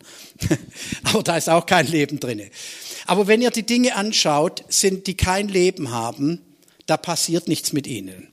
Aber alles in der Natur, was Leben hat, hat Leben für eine ganz bestimmte, für eine ganz bestimmte Sache. Nämlich ganz am Anfang sprach Gott schon zu Adam und Eva, was soll denn geschehen? Seid fruchtbar und mehret euch. Das ist ein göttliches Prinzip, das seht ihr in der kleinsten Pflanze der Natur, das seht ihr bei jedem Tier und das seht ihr im Menschen. Und das, was in der Natur, im natürlichen Bereich ist, trifft genauso im geistlichen Bereich zu. Und das Ergebnis unserer Berufung, wenn's, wenn unser Leben mit Leben aus Gott erfüllt ist, dann werden wir sehen, dass wir wachsen, dass wir uns erweitern, also nicht nur wie, wie ich hier, so erweitern. Ja, ich habe das schon mal gesagt irgendwo. Ich habe heute genau das gleiche Gewicht, das ich vor 40 Jahren gehabt habe. Nur war es damals hier oben und jetzt ist es ein bisschen runtergerutscht. verlagert sich, der Schwerpunkt verlagert sich. Aber Spaß beiseite. Wo, wo ist wirklich bei uns Wachstum zu erkennen? Erwachsen wir wirklich in unserem Dienst, in unserem geistlichen Dienst? Die zweite Frage ist, erweitern wir uns? Auch da messe ich geistliche Reife daran. Meine Berufung wird daran auch gemessen. Ich sehe ich ein Wachstum in meinem geistlichen Dienst. Ja, es gibt Leute, die machen 50 Jahre lang den gleichen Dienst in der Gemeinde. Das ist schön und gut. Der wird gebraucht. Aber da gibt es vielleicht junge Leute, die rangezogen werden sollten. Die müssen mich nicht überspringen und dann dort weitermachen, sondern kann es sein, dass Gott mich auch weiterführen möchte in meinem Dienst? Ja, ich habe 40 Jahre Kinderdienst bei der ersten Klasse Kinderstunde gemacht. Das ist toll. Aber frag dich mal, ob du vielleicht auch zwei Gruppen übernimmst oder vielleicht die Leitung der Kinderarbeit übernimmst oder einen, eine Musikschule machst, nicht nur vorne klimperst, sondern vielleicht einen Unterricht anbietest. Das sind nur praktische Beispiele. Ja? Das soll jetzt nicht bedeuten, dass du es machen sollst. Die Frage bleibt aber im Raum. Sehe ich in meinem Leben wirklich ein geistliches Wachstum? Sehe ich eine geistliche Erweiterung meines Dienstes? Und die letzte Frage, sehe ich eine Multiplikation in meinem Dienst? Kommen wir 30, 40, 50 Jahre in die gleiche Gemeinde und durch mein Leben hat sich nichts verändert, nichts multipliziert? Oder hat mein Leben Frucht gebracht? Wir sehen überall in der Heiligen Schrift immer wieder, immer wieder spricht die Heilige Schrift von Frucht. Ich werde morgen im Gottesdienst auch über das Thema sprechen. Bringen wir wirklich Frucht? Johannes 15 spricht darüber. Ist unser Leben fruchtbar? Und dann sehen wir das Leben Jesu. Er hat sich als Gabe hingegeben und dadurch ist Frucht entstanden. Er hat sich nicht als Gemütlichkeit hingegeben. Ja, so ist schön, gemütlich zusammen zu sein, sondern unser Leben hat einen Sinn, unser Leben hat einen Auftrag, wir haben eine Berufung. Und er sagt, geht hin, die ganze Welt, verkündigt das Evangelium. Das fängt in meinem eigenen Jerusalem, in meiner eigenen Familie, in meiner Nachbarschaft, in meiner Umgebung an. Das geht weiter, wo Gott mich auch immer hinführt. Und ich habe das auch in meinem anderen Seminar schon gesagt. Äh, Gab es einen, einen Sänger, der sagte, wenn die Leute zu mir kommen, die sagen alle, ich möchte über den Ozean, sind bereit, den Ozean über zu überqueren, sind aber nicht bereit, die Straße zu überqueren. Sind wir bereit, den ersten Schritt zu tun in unserer Berufung? Ich möchte hier mal ein paar Bibelstellen zitieren und mit euch lesen, die mir wichtig sind. Und wenn ihr wollt, schreibt die auf, aber sie sind wichtig. 4. Mose 10, 1 und 2. Da heißt es, und der Herr redete zu Mose und sprach, mache dir zwei Trompeten aus Silber, in getriebener Arbeit sollst du sie machen, und sie sollen dir zur Berufung der Gemeinde und zum Aufbruch der Lager dienen. Zwei Trompeten, was soll das bedeuten? Da ist ein Werkzeug, das er nehmen soll, das er machen soll, das er in die Hand nehmen soll. Wozu denn? Er soll sie nehmen zur Berufung der Gemeinde. Und da steckt der, der Begriff Ruf drin. Früher, ihr habt es vielleicht auch mal in Römerfilmen oder in Ritterfilmen gesehen oder sonst was, wenn sie in der, im Altertum dann da standen, dann kam der Trompeter und hat zur Schlacht geblasen. Und je nachdem, was er geblasen hat, wusste die ganze Armee genau, was es bedeutet. Auf geht's, Rückzug, Verstecken, Wegrennen, was weiß ich. Jeder, jeder Trompetenstoß hatte eine bestimmte Bedeutung. Und Moses sollte die Trompeten machen zur Berufung der Gemeinde und zum Aufbruch der Lager dienen. Wann sie genau wissen sollten, jetzt brechen wir auf, jetzt bleiben wir stehen, jetzt brechen wir wieder auf. Da war ein Instrument zur Berufung gegeben. Nicht nur zu seiner Berufung, sondern zur Berufung und zum Ruf für ein ganzes Volk. Und dann kommt für mich die erste Frage, was für Gaben habe ich, die für meine Berufung dienen. Und hier kommt das zusammen, mein Ruf, meine Berufung und meine Gaben. Welche Gaben habe ich, die mir zur Berufung dienen? Ein zweiter Vers, Epheser 1, 18 und 19.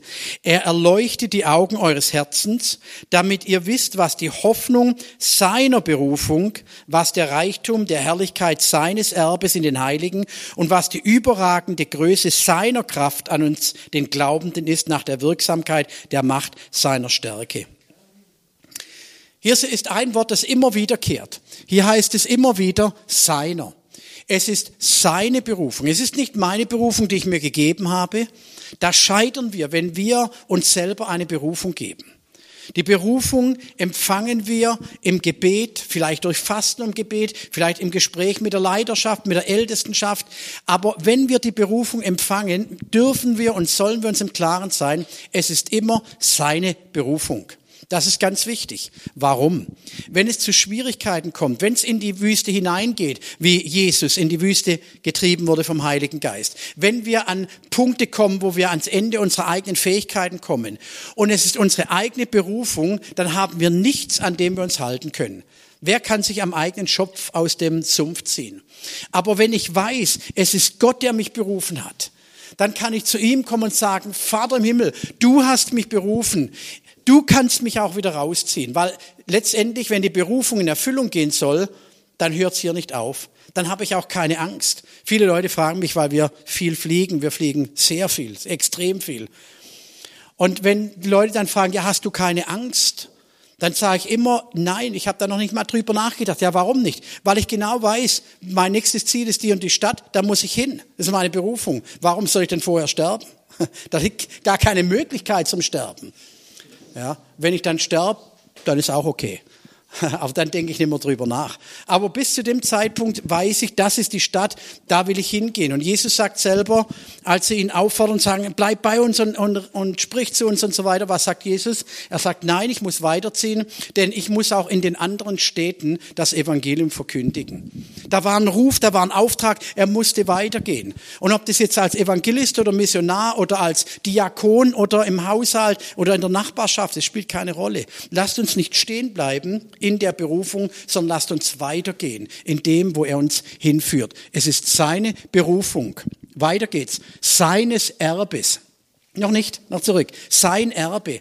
Es ist nicht mein Erbe, es ist nicht das Erbe deiner Tante oder deines reichen äh, Onkels, der gestorben ist, sondern es ist sein Erbe, das viel höher ist als irgendein materielles Erbe, das wir bekommen können das Erbe, das für uns bereitet ist, das nämlich Jesus zurückgelassen hat. Wir denken bei Erbe materiell. Wir denken Erbe auch, naja, wenn wir mal im Himmel sind, dann werden wir das Erbe empfangen. Wisst ihr, von was das hier redet? Von dem Erbe, das Jesus zurückgelassen hat, nämlich den Heiligen Geist. Der an Pfingsten kam als Erbe Gottes für uns, die Gabe, die er uns geschenkt hat, dass der Erbe, das Erbe in den Heiligen und die überragende Größe Wessen Kraft? Seiner Kraft. Wir können und dürfen in der Berufung feststehen. Warum? Weil es nicht unsere Kraft ist. Und wenn man dann müde ist und wenn man dann mal ausgepowert ist und wenn man dann nicht mehr weiter kann, das kann passieren, das darf passieren. Ich möchte euch hier wirklich ermutigen. Gebt nicht auf und werdet nicht depressiv und ja, ich bin, ich, ich habe versagt und ich bin jetzt müde und ich schaff's nicht und ich höre alles auf. Nein, das ist der Teufel sondern es ist seine Kraft. Und was sagt Jesus selber im, im Neuen Testament? Dass seine Kraft wo mächtig wird? welcome to the club. ja, ich, nur wenn ich wirklich weiß, ich bin schwach, dann wird mir die Kraft Gottes so richtig bewusst. Aber eins ist, muss klar sein, ob du jetzt so ein Held bist und hast so viel Kraft und so viel Erfahrung und bist so ein toller Held Gottes, du wirst nie 100% Kraft haben, die du brauchst. Keiner von uns hat 100% die Kraft, die er eigentlich braucht. Du kannst geistliche Kraftanstrengungen machen, wie du willst. Und wenn du 99% der Kraft erreicht hast, dann fehlt dir noch ein Prozent. Und dann wirst du Gefahr laufen, schwach zu werden. Und wenn du gerade anfängst und du hast nur zehn Prozent Kraft von einem Mann wie Reinhard Bonke oder Billy Graham oder was weiß ich, Männer Gottes und Helden Gottes und Frauen Gottes und du schaust, Mensch, wenn ich die Kraft hätte, ja, dann schau nicht da hoch, was die für eine Kraft haben, sondern schau auf das, mit was sie ihr Delta an Kraft auffüllen. Versteht ihr, was das bedeutet? Ob du 10% hast oder 99% hast, da gibt's immer ein sogenanntes Delta, was wir alle nicht haben. Und das füllt der Heilige Geist auf. Das ist nämlich seine Kraft. Und ich bin mal ganz ehrlich, mir ist es lieber, ich habe nur 10 Prozent und ich habe 90 Prozent der Kraft Gottes zur Verfügung, weil die viel mehr wert ist, als wenn ich selber 99 Prozent glaube zu haben und nur ein Prozent von Gottes Kraft habe. Ja, ist vielleicht nicht logische Mathematik nach deutscher Schule, aber es wirkt. Seine Kraft an uns allen und der Macht seiner Stärke. Ein, für mich ein unwahrscheinlicher Vers hier. Noch ein weiterer Vers, Römer 11, 29. Denn die Gnadengaben und die Berufung Gottes sind unbereubar. Es ist solch ein toller Vers. Mit unserer modernen Sprache, du wirst es nie bereuen, wenn du der Berufung Gottes folgst. Du wirst an deine Kraft, ans Ende deiner Kraft kommen, du wirst an das Ende deiner Möglichkeiten kommen, aber du wirst es nie bereuen, wenn du der Berufung treu bleibst. Es kann sein, dass Menschen es bereut haben, die aufgehört haben, weil sie das Ende nie erlebt haben, was bei rauskommt weil sie das Ende nie sehen, was Gott eigentlich am Ende bereitet hat. Aber wenn wir der Berufung treu bleiben und den Gnadengaben, die wir bekommen haben, treu bleiben und anwenden. Uns wurde ja früher immer wieder mal gesagt, dass wir quasi den Heiligen Geist äh, gebrauchen. Oder wie hat man früher gesagt? Ja, den, ja. Wie war der Begriff? Wir machen uns dem Heiligen Geist zunutze oder, oder so ähnlich. Und dann gab es Leute, die haben gesagt, das ist ja nicht biblisch, wir, wir können uns den Heiligen Geist nicht zunutze machen und gebrauchen, wie wir es wollen. Der Satz ist eigentlich und im Ansatz schon falsch. Wir gebrauchen nicht den Heiligen Geist, sondern wir lassen uns vom Heiligen Geist gebrauchen. In der Berufung lassen wir uns vom Heiligen Geist gebrauchen. Wie Jesus sich führen ließ, so lassen auch wir uns vom Heiligen Geist führen. Weiterer Vers. Epheser 4, 1 bis 4. Ich ermahne euch nun, ich, der Gefangene im Herrn, wandelt würdig der Berufung, mit der ihr berufen worden seid. Ich halte mal hier kurz an. Wandelt würdig. Ich habe es vorhin am Anfang gesagt. Der Wandel ist wichtig, wenn wir in einer Berufung leben wollen weil Menschen auf uns schauen. Und es nützt nichts, wenn ich eine tolle Berufung habe, aber mein Wandel widerspricht dem, was eigentlich meine Berufung ist. Wandelt würdig der Berufung, mit der ihr berufen worden seid, mit aller Demut und Sanftmut, mit Langmut, untereinander in Liebe ertragend. Könnt ihr euch erinnern, was ich vorhin gesagt habe? Liebe den Nächsten, Gemeinschaft zu haben, nicht negativ zu reden, negativ denken, negativ handeln. Das spielt hier alles sich wieder in diesem Vers. Einander in Liebe ertragend. Das heißt aber, hier steckt noch was anderes dahinter. Dass die anderen nicht vollkommen sind. Wenn die anderen vollkommen wären, müsste ich sie ja nicht ertragen, dann wäre es ganz einfach. Aber leider ist es so, dass in dem Augenblick, wo ich mit dabei bin, haben die Leute ein Problem, weil hier einer ist, der nicht vollkommen ist. Dann müssen Menschen mich ertragen. Und dazu brauchen sie die Gnade Gottes. Und wenn wir wirklich Berufung ernst nehmen wollen, dann müssen wir lernen, andere zu tragen und zu ertragen manchmal. Und das macht Gemeinschaft eigentlich erst richtig schön ertragen, befleißiget euch, die Einheit des Geistes zu bewahren. Also da heißt nicht nur, dass ihr, naja, versucht's mal, sondern was steckt in dem Wort befleißiget euch? Bitte?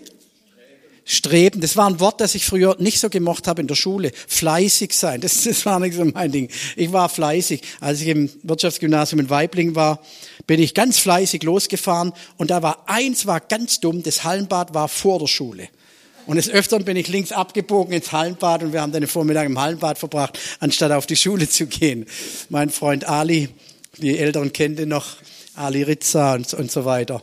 Wir haben dann öfters mal in der, in der Sauna und im Hallenbad verbracht, anstatt in der Wirtschaftsschule. Und dann ein Stück weiter sind wir dann in die Wirtschaft gegangen, haben da Wirtschaftskunde gemacht über Mittag, anstatt in die Wirtschaftsschule zu gehen. Das war unsere Wirtschaftsschule. Also, daher kenne ich Fleiß. Wir waren ganz fleißig, nur im falschen Bereich. So, befleißiget euch heißt, strebt danach, strengt euch an. Oh, das liegt uns ja gar nicht. Da muss man sich anstrengen dabei. Und dann kommt ein Begriff, den ich auch in der, in der Gemeinde schon öfters gehört habe. Druck, das bringt gar nichts. Da kommt dann sofort so der Gedanke, ja, du musst Bibel lesen, du musst beten, du musst den Gottesdienst und musst, musst, musst. Nein, ihr müsst gar nichts. Aber wenn wir etwas erreichen wollen, dann geht es nicht anders, als dass wir daran arbeiten. Meine jüngste Tochter, Shirin, die hat zurzeit so ein Spleen seit zwei Jahren, steht die morgens früh auf. Ungewöhnlich für junge Leute eigentlich. früh auf und macht Gymnastik. Aber nicht nur so ein bisschen den Hampelmann, sondern die macht mit Gewichtheben und mit allem eine Stunde lang und nach einer Stunde dann geht sie raus und rennt noch mal eine Stunde. Also ich, ich, wenn ich unterwegs bin, die Hotels, wo ein Gym ist, gehe ich auch morgens rein schaue zehn Minuten zu und dann gehe ich wieder raus und sage, danke Herr, dass ich das nicht mitmachen muss. ja, ist vielleicht auch nicht gut, aber aber sie will was erreichen und da hat sie sich ein Ziel vorgenommen und da strebt sie danach, da kämpft sie. Ich habe manchmal gedacht, so ein junges Mädel, da hätte ich schon lang aufgegeben, wirklich, aber unermüdlich jeden Morgen dasselbe und dann abends noch mal eine Stunde laufen. Ich weiß nicht, wie viel 20.000 Schritte morgens und dann abends noch mal was. Alle Achtung. Ich würde es nicht machen. Ich habe ja vorhin gesagt, wenn der Laden nicht direkt gegenüber ist, dann nehme ich das Auto am liebsten und fahre hin. Aber hier steht etwas von befleißiget euch, fleißig daran zu sein und wo dran denn? Die Einheit des Geistes zu bewahren. Die Einheit des Geistes heißt nicht, dass wir in allem einer Meinung sein müssen. Absolut nicht. Viele verstehen das falsch und dann gibt es schon die ersten Kämpfe, weil der nicht meiner Meinung ist. Darum geht es überhaupt nicht, dass wir in allem einer Meinung sind, sondern dass wir einheitlich das Ziel versuchen zu erreichen. Jeder auf seine unterschiedliche Art. Wir sind alle unterschiedlich und das macht das Ganze ja schön. Wenn wir einmal kapieren würden, dass seine anders Andersartigkeit, sein Anderssein, nämlich genau das ist, was wir in der Gemeinde brauchen.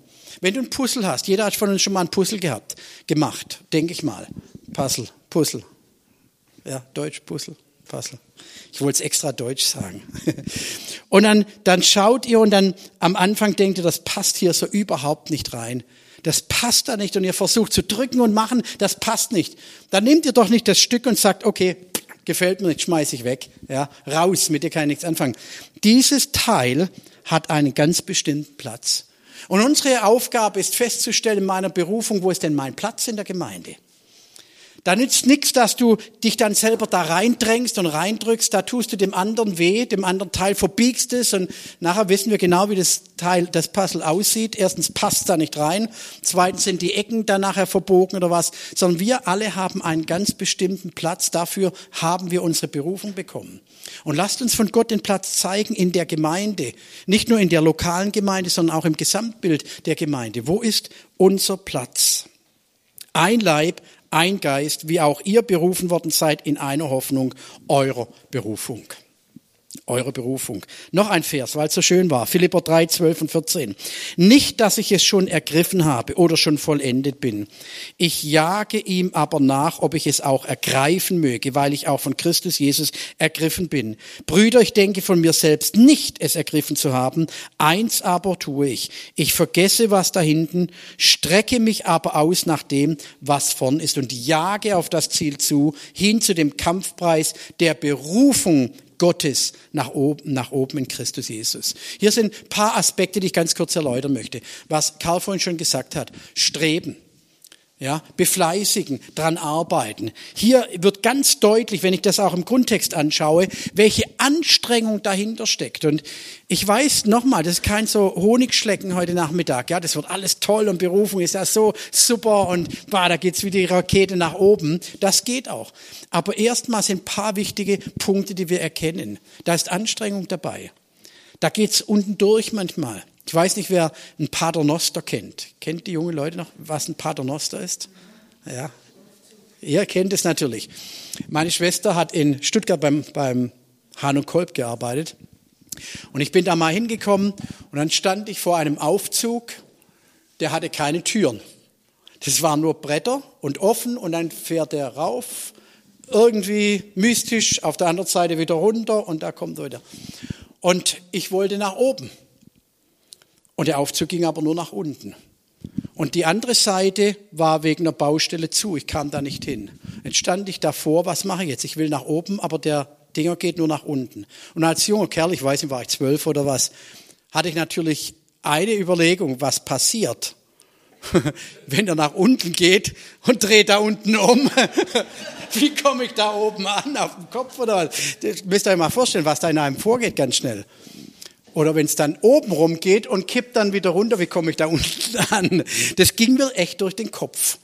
Und es hatte wirklich Mut gebraucht, da reinzustehen und dann zu warten, was passiert jetzt. Und dann ging es erstmal nach unten. Manchmal in unserem Leben, wenn wir nach oben wollen, geht es erstmal nach unten. Und dann kommt eine Wende in unserem Leben. Und dann geht es wieder rauf. Und das ist so wichtig, dass wir das auch im Geistlichen erkennen. Es geht nicht immer sofort rauf. Es geht erstmal, wir müssen den Mut haben, einzusteigen. Und auch wenn es mal nach unten geht. Aber ich kann euch sagen, mit Christus geht es hoch. Der erste Punkt. Der zweite Punkt ist, ich war mit meinen Kindern mal unterwegs, das habe ich auch schon mal erzählt irgendwo. Und da war so ein Trimmdichtpfad und da gab es diese, nennen wir es Monkey Bar, Monkey Bar. Äh, solche Stangen, wo man sich von einer Stange zur anderen schwingt. Affenschaukel, ja, Monkey Bar ist eigentlich logisch, Affenschaukel. Okay, und da haben meine zwei Mädchen haben sich dran gehängt, ja, und dann wollten sie rübergehen. Die eine hat es geschafft, die andere hat es nicht gleich geschafft. Und dann habe ich gelacht und haben sie gesagt, du lachst, machst doch selber mal. Sag ich, natürlich mache ich das. Aber du schaffst es niemals. Schaffe ich niemals. Ich weiß nicht, waren es vielleicht zehn, zwölf solche Stangen hoch. Und natürlich, wenn sie mich auslachen, das geht an meine Ehre, ja, geht natürlich gar nicht. Was die Jungen schaffen, schaffe ich auf jeden Fall auch. Ich habe mich natürlich noch mordstark gefühlt, das, man kennt seine Grenzen nicht. Und dann habe ich gesagt, okay, das schaffe ich auch. Habe mich unten auf die Schwelle gestellt, habe mich hingehängt und dann, ah ja, okay, wie komme ich jetzt an die nächste Stange? Ähm, okay, rüber, nächste Stange. Eine ging noch, zwei, plopp, lag ich unten. Haben sie natürlich sich kaputt gelacht. Das habe ich gar nicht vertragen. Also, wie gesagt, jetzt hat mich der Ehrgeiz gepackt. Jetzt ich, jetzt schaffe ich es erst recht. Okay, wieder rauf. Und dann habe ich überlegt, mit Schwung, also mit Schwung schaffe ich es. Mit Schwung, erste, zweite und kurzum, ich habe es geschafft. Ja, ah, toll, bin Hecht. Aber ihr hättet mich mal nächsten Morgen sehen sollen. Ich wach auf, ich sage zu Inge, ich, ich, ich weiß nicht, was heute los ist. Irgendwas ist, Irgendwas stimmt da nicht mit meiner Schulter. Ich hatte Schmerzen in den Schultern, ich wusste nicht, wie mir geschieht.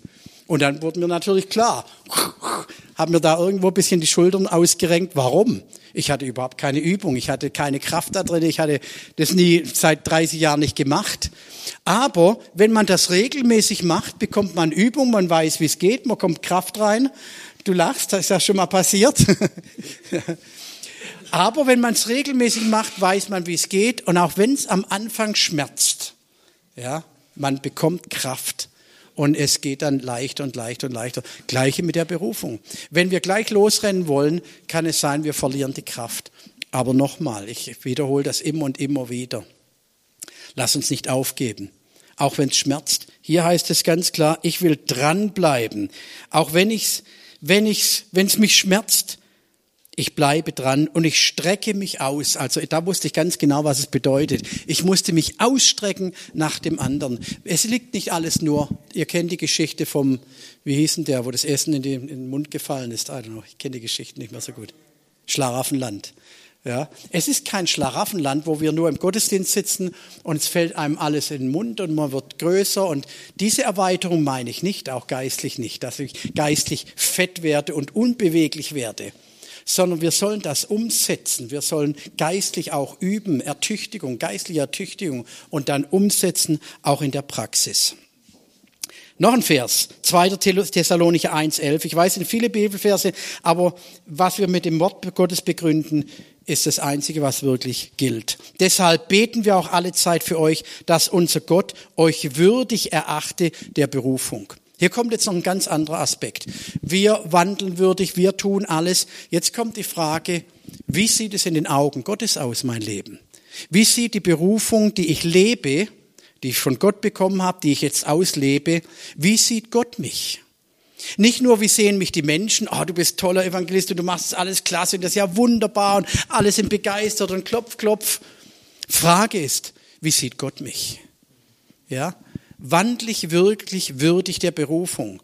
Und da kommt jetzt ein Aspekt, der eben vom Äußeren, wie mich alle sehen, wenn ich mich selber anschaue im Spiegel, hier kommt ein anderer Aspekt. Wie sieht's hier drinnen aus? Ja?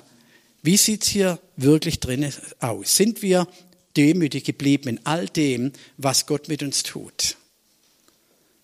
Wandeln wir würdig der Berufung in Gottes Augen? Erachtet er uns würdig unserer Berufung? Oder kann es sein, dass er uns fallen lässt und sagt, okay, dann muss ich mir einen anderen nehmen. Möge Gott uns bewahren davor, dass er uns fallen lässt und einen anderen nimmt. 2. Petrus 1.10. Darum, Brüder oder auch Schwestern, befleißigt euch umso mehr, umso mehr eure Berufung und Erwählung festzumachen. Denn wenn ihr dies tut, werdet ihr niemals straucheln.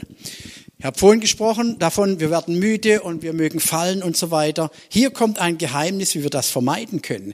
Nämlich, indem wir uns befleißigen, auch hier wieder das Wort, fleißig dran arbeiten, fleißig dranbleiben, unermüdlich dranbleiben, unsere Berufung und Erwählung festzumachen. Wie machen wir die fest? Kommt die große Frage, wie mache ich eigentlich meine Berufung fest? Indem ich sie immer mache. Als Lehrer, wie mache ich meinen Beruf, meine Berufung? Du bist Lehrer, das ist nicht nur Beruf, das ist auch Berufung. Wie mache ich das fest? Indem ich jeden Morgen aufstehe, hingehe und das tue, wozu ich berufen bin. Da mache ich es fest, das sehen die anderen. Das ist mein, mein Beruf. Ich mache es fest, das halte ich fest. Wie machst du eine Ehe fest? Hm, wie macht man eine Ehe fest? Hm? Wie macht man eine Ehe fest? Richtig. Das ist nicht damit getan, dass ich aufs Standesamt gehe und dann mein Ja-Wort gebe, sondern es fängt dann an, wenn es mal Probleme gibt. Dann mache ich meine Ehe wirklich fest, indem ich sage, die Säulen der Liebe, die Säulen der Vergebung, die Säule der Treue, diese drei Säulen, die Bestandteile einer Beziehung, einer Ehe, an dem mache ich es fest.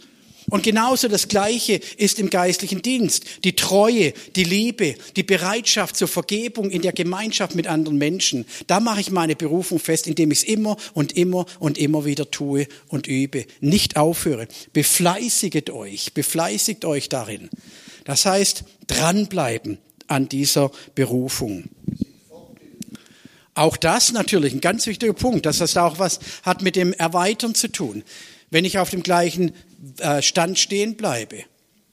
Ich bilde mich fort, meine Umgebung besser kennenlernen. Auch das sind Be Bereiche. Fortbildung ist ja nicht nur ein Buch zu lesen, sondern Fortbildung ist auch seinen Horizont zu erweitern. Ich habe vorhin von der Karte gesprochen. Wenn ich immer nur die gleiche Karte habe, das ist keine Fortbildung, das ist keine Erweiterung meines Dienstes, das ist keine Erweiterung meines Horizontes.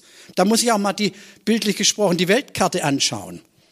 Ja, wenn Gott mich zu irgendwelchen Menschen einer bestimmten Berufsgruppe schickt, dann kann ich nicht mit meinem, mit meinem Beruf, den ich jetzt habe, mich mit ihnen unterhalten. Da muss ich mich vorher beschäftigen. Wenn ich unter Moslem arbeite, da kann ich nicht nur sagen, ja gut, der Heilige Geist wird es mir schon geben. Da gehört auch ein bisschen Arbeit dazu. Da muss ich mich mit beschäftigen. Was ist denn ihre Ideologie? Wo, wo kommen die Leute her von ihrem Denken? Ja, gehört beides zusammen. Ich kann nicht nur theologisch, ich kann nicht nur bilden, bilden, bilden und dann den Heiligen Geist sagen, brauch dich nicht, ich mache das alleine. Das funktioniert nicht. Ich kann aber auch nicht nur sagen, ja, wir sind Pfingstler, wir brauchen nichts lernen, wir brauchen nichts können, wir machen das alles. Der Heilige, der Heilige Geist gibt uns schon im Schlaf. Schlaf in Frieden, aber hör auf, in der Berufung zu leben. Ja, beides gehört zusammen. Ora et labora. Bete, arbeite, tue etwas. Richtig. Ja, auch das ist Erweiterung. Wir müssen raus aus unserem eigenen Denken, raus aus unserer eigenen, aus unserer eigenen Suppenküche. Ich habe hier geschrieben, kenne deine Bestimmung, erreiche das Ziel, zurück zum eigentlichen Ausgangspunkt. 1. Korinther 1, 26 und 27. Das ist einer der letzten Verse, ne, das ist der letzte Vers. Denn seht eure Berufung. Seht eure Berufung. Manchmal komme ich mir vor, wie hier auf dem Bild, wenn ich Menschen beachte, die stehen da wie mit ihrem, habt ihr schon gesehen, Leute? Oh, ich habe keine Verbindung mehr. Irgendwo hatte ich mal Verbindung. Wir sind irgendwann mal unterwegs gewesen im Urlaub, kommt auch mal vor, vor ein paar Jahren, sind wir Virginia da hoch in die in Blue Ridge Mountains gefahren. Und auf einmal schreit die Shirin, halt, halt, halt, sofort anhalten. Ich dachte, was ist jetzt? Habe ich ein Reh überfahren oder irgendwas? Halt und sag, was ist denn los? Ich habe Verbindung. da hat tick, tick, tick, tick, tick, tick gemacht an ihrem, an ihrem Telefon. Sie hatte Verbindung und plötzlich kam die ganze Mail rein und alles. Also für die Älteren Post auf dem Telefon und so weiter. da habe ich gesagt, ich glaube, du spinnst. Ja, wir können hier nicht anhalten, nur weil du Verbindung hast. Aber so geht's manchmal im Leben von Christen. Ja, die suchen irgendwo, laufen sie umeinander und suchen und suchen und suchen, anstatt sie dranbleiben an, de, an ihrer Berufung, dann bleiben sie auch in der Verbindung, die sie mit Gott haben. Wenn wir uns davon entfernen, aus unserer Berufung rausgehen, entfernen wir uns aus dem, dem Signalbereich, um das mal ein bisschen bildlich zu sprechen, Signalbereich, den wir mit dem Heiligen Geist haben, mit der Verbindung, mit der Stimme, die zu uns spricht. Und dann werden wir orientierungslos, dann laufen wir im Kreis und kommen nie an. Denn seht eure Berufung, Brüder und Schwestern, dass es nicht viele Weise nach dem Fleisch, nicht viele Mächtige, nicht viele Edle sind. Ja, hier kommt ein Satz, der dem nicht widerspricht, was ich vorhin gesagt habe. Wir sollen lernen. Aber hier geht es um Weise, die in sich selber denken, sie sind weise. Darum geht's nicht. Mächtige, die denken, ach, wir können alles alleine handeln sondern das Törichte der Welt hat Gott erwählt. Merkt auf, hier heißt nicht das Törichte. Also er hat nicht Dummköpfe erwählt, sondern das Törichte der Welt, wo die Menschen meinen, ach, das sind ja bloß Christen, ja, was können die schon tun? Wenn ihr euch mal die Geschichte von Zachäus ganz kurz für eine Minute anschaut. Zachäus kennt ihr alle die Geschichte, der war nicht geachtet von den Menschen. Ja, der war so, ach, mit dem wollen wir nichts zu tun haben. Sogar die, die Fans von Jesus hatten sich aufgestellt, dass er nicht durchkam und Jesus sehen konnte. So was hat er gemacht. Wir kennen die Geschichte, auf den Baum geklettert. Und jetzt kommt Jesus. Und Jesus ist nicht dran vorbeigegangen, hat gesagt, okay, mit dem will ich nichts zu tun haben. Sondern auf den, auf den die Menschen herabgeschaut haben, zu dem hat Jesus aufgeschaut. Es ist ein Geheimnis und ich sehe das immer wieder, wo wir denken, ach, das sind ja nur Afrikaner und das sind nur die und das sind nur jene und die können nichts und was weiß ich. Die, auf die die Welt herabschaut, sind die, zu denen Jesus aufschaut. Und das Törichte vor der Welt hat Gott erwählt, damit er Weisen der Welt zu Schande mache und das Schwache der Welt hat Gott auserwählt. Kommen wir wieder zu dem Punkt, hier dreht sich schließlich der Kreis, wo wir schwach sind das hat er erwählt. Warum? Dass er mit seiner Kraft in unserer Schwachheit vollkommen werden kann. Es gab im Alten und im Neuen Testament Verheißungen. Oft wussten die Beteiligten nicht von Anfang an, was ihr Beitrag sein sollte, aber sie ließen sich leiden, ließen sich gebrauchen, machten von den Gaben, die sie hatten, Gebrauch und sie setzten sich ein. Meine Frage an uns ist zwei Dinge. Nummer eins, wissen wir und akzeptieren wir, dass wir eine Berufung haben. Und was machen wir damit oder was haben wir damit gemacht? Haben wir sie beiseite gelegt oder sind wir wirklich in der Berufung gewandelt, fromm zu sprechen, gelaufen? Erkennbar haben wir, sind wir gewachsen, haben wir uns erweitert, haben wir uns multipliziert? Sind wir über den Tellerrand rausgekommen oder haben wir nur rüber geguckt? Sind wir bereit, dem Geist Gottes zu folgen, in dem, wo er uns hinführen möchte? Sind wir bereit, negatives Denken, negatives Reden, negatives Handeln zu streichen? Zu streichen. Und anfangen, Gott zu lieben, den Nächsten zu lieben, Liebe zu üben, die Berufung festzumachen, treu zu bleiben der Berufung uns zu befleißigen, auch wenn es manchmal schwierig ist, dran zu arbeiten an der Berufung, durchzuhalten und das Ziel zu erreichen. Sind wir wirklich bereit dazu? Ich glaube, dass diese Gemeinde ein unwahrscheinliches Potenzial hat. Ein unwahrscheinliches Potenzial. Als wir hier angefangen haben, nachdem die Gemeinde einen, einen Crash gehabt hat, einen echten Crash gehabt hat. Es war eine tolle, blühende Gemeinde. Die Älteren wissen, von was ich rede. Dann gab es einen jämmerlichen Crash und die Gemeinde ist auf 50, 60 Leute geschrumpft. Und dann hat Gott eingegriffen. Und die Gemeinde ist dynamisch gewachsen, gewachsen, gewachsen, gewachsen. Jugendarbeit ist geblüht. Werner Schulz hat die Gemeinde evangelistisch vorangebracht. Uwe Maurischat kam, hat die Gemeinde gebaut, festes Fundament gebaut. Eine stabile Gemeinde geworden. Berufungen wurden erkannt, freigesetzt. Menschen sind ihre Berufung gegangen. Und wie wir am Anfang gesagt haben, heute, überall, wo ich in Deutschland komme, gehe, auch im Ausland, sehe ich Spuren dieser Gemeinde.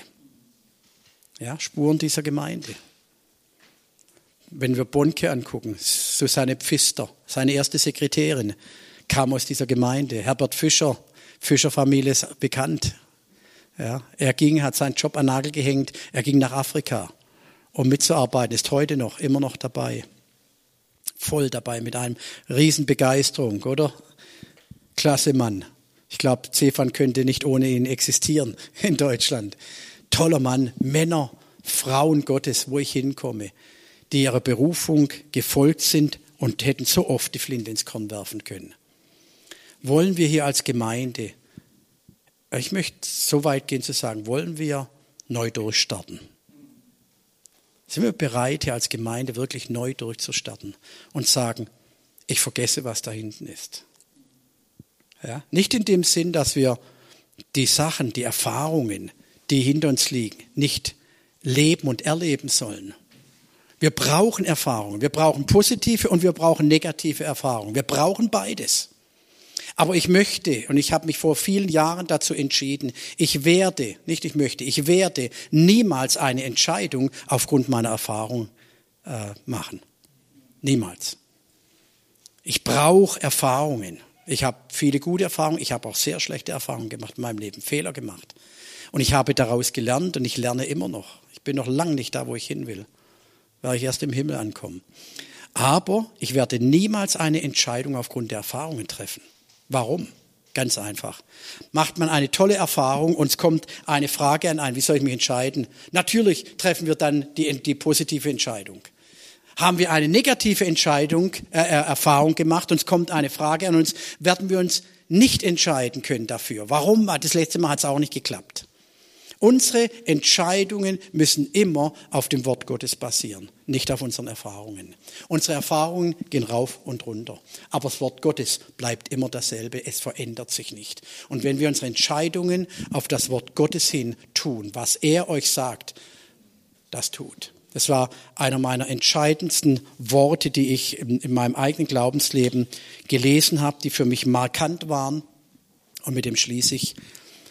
Das erste Wunder, das Jesus in der Öffentlichkeit getan hat, bei der Hochzeit von Kanaan, waren die Diener da, die Jünger da, Jesus da, Maria war da. Und jetzt geht der gute Wein aus. Hier kann ich die Geschichte erzählen, ja. Amerika ist immer schwierig. der gute Wein geht aus. Und Jesus hatte so gar keine Lust, und dann sagt die Maria etwas, die wusste, weil sie vor Jahren, 30 Jahre vorher, etwas von Gott empfangen hat. Sie hat es nicht rumposaunt. Ah, mein Sohn, der wird mal der tolle Held. Hat sie nicht gemacht. Da heißt es, sie bewahrte alles, was der Engel ihr gesagt hat, 30 Jahre vorher, bewahrte sie es in ihrem Herzen. Vielleicht hat Gott ihr was gesagt. Posaun's nicht gleich aus. Ja, oh, ich bin jetzt der Große, ich habe eine Berufung und da war der Prophet XY da und der hat was gesagt. Prophet, vielleicht gehe ich hier, schlage ich hier über die Stränge, aber das gehe ich gerne ein, das Risiko. Wenn ein Prophet zu mir kommt und mir sagt, was ich tun soll, werde ich es nicht tun. Ich tue das, was Gott mir sagt und ich freue mich über jede Bestätigung, die ein Prophet mir gibt. Es sind für mich immer Bestätigungen, aber ich bin sehr vorsichtig, wenn jemand kommt und mir sagt, was ich tun soll. Da wäre ich schon dreimal verheiratet mit anderen Frauen und wäre wär ich irgendwo in Sibirien und Indien wäre ich schon und was weiß ich nicht alles, ja, wenn ich auf das gehe. Also lasst uns das ernst nehmen, ja. Und dann kommt der entscheidende Punkt, die Maria nach 30 Jahren, jetzt kommt ihr Augenblick. Und jetzt sagt sie, was immer, was immer ihr denkt, was ihr tun sollt, das tut. Stimmt's?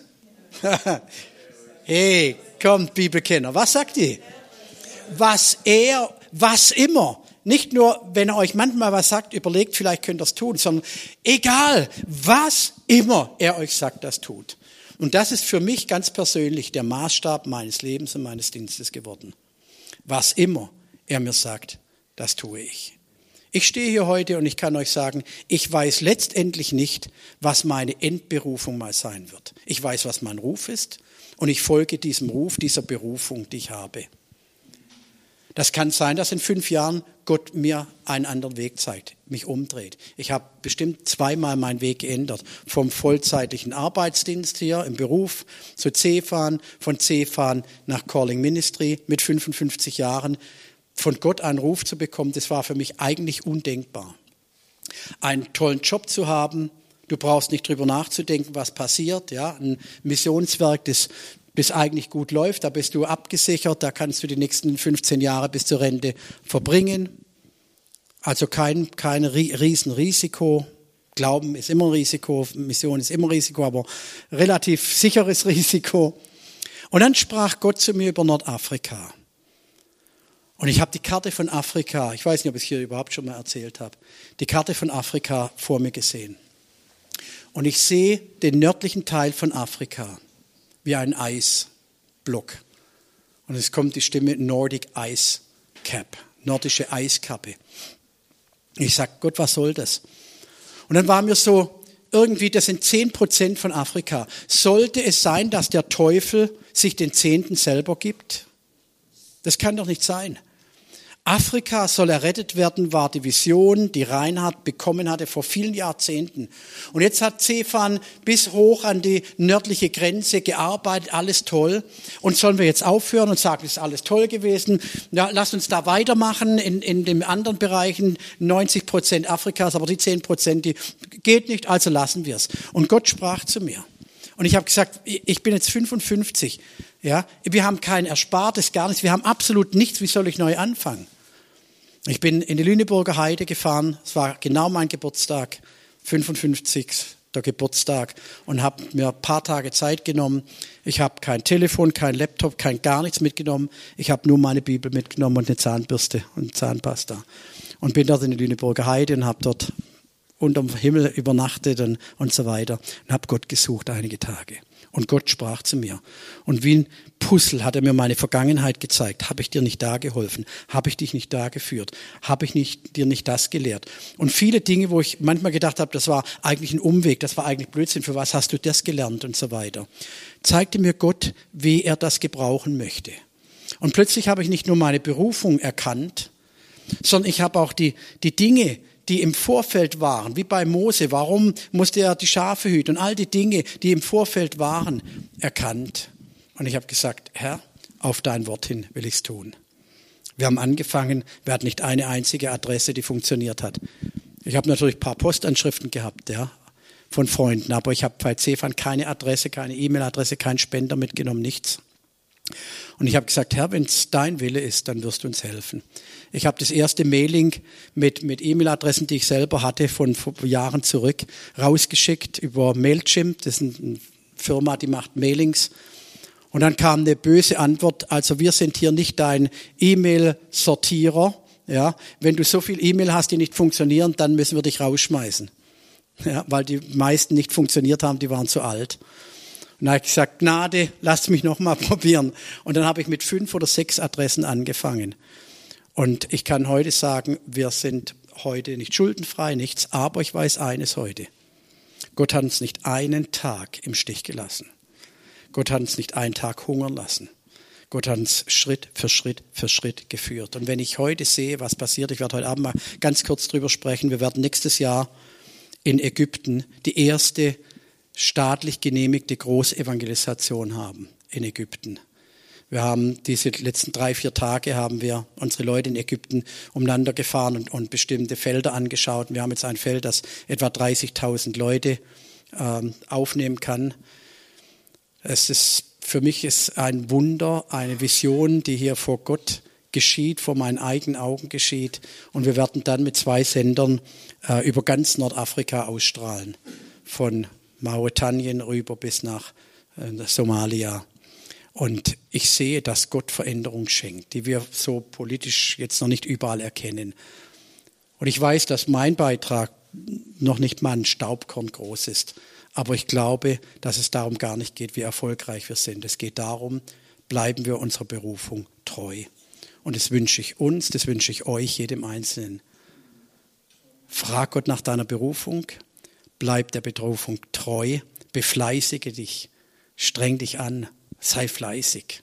Und dann wirst du erleben, wie du nicht nur wächst, dich nicht nur erweiterst, sondern dich multiplizierst in deinem eigenen geistlichen Leben. Lass uns mal beten.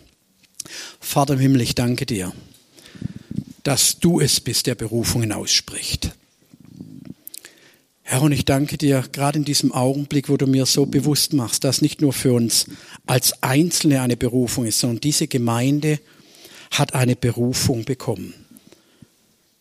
Bevor sie gegründet wurde, war eine Berufung auf dieser Gemeinde, ein Licht in dieser Stadt und ihrer Umgebung zu sein. Herr, ich bete um Vergebung, wo ich selber das, während ich hier war, das nicht voll erkannt habe und nicht, nicht voll ausgeschöpft habe, dass nicht Licht überall in jedes Dorf hier hineinkam.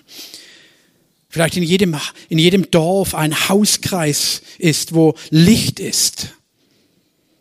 Vater, ich bete, dass wir unsere eigenen ganz persönlichen Berufungen erkennen, dass wir die Gaben wirklich annehmen, die du uns gegeben hast, im Glauben festmachen, auch danach handeln und sie umsetzen. Herr, ich bete, dass wir niemals sagen, ich bin zu jung, wie ein Timotheus. Niemals sagen, ich bin zu alt. Herr, dass, dass es keinen einzigen gibt, der auf dem Abstellgleis steht. Ich werde erinnert an, an ein Bild, das ich ganz am Anfang hier in einem kleinen Gespräch hatte. Lasst uns mal alle die Augen geschlossen halten für einen Augenblick.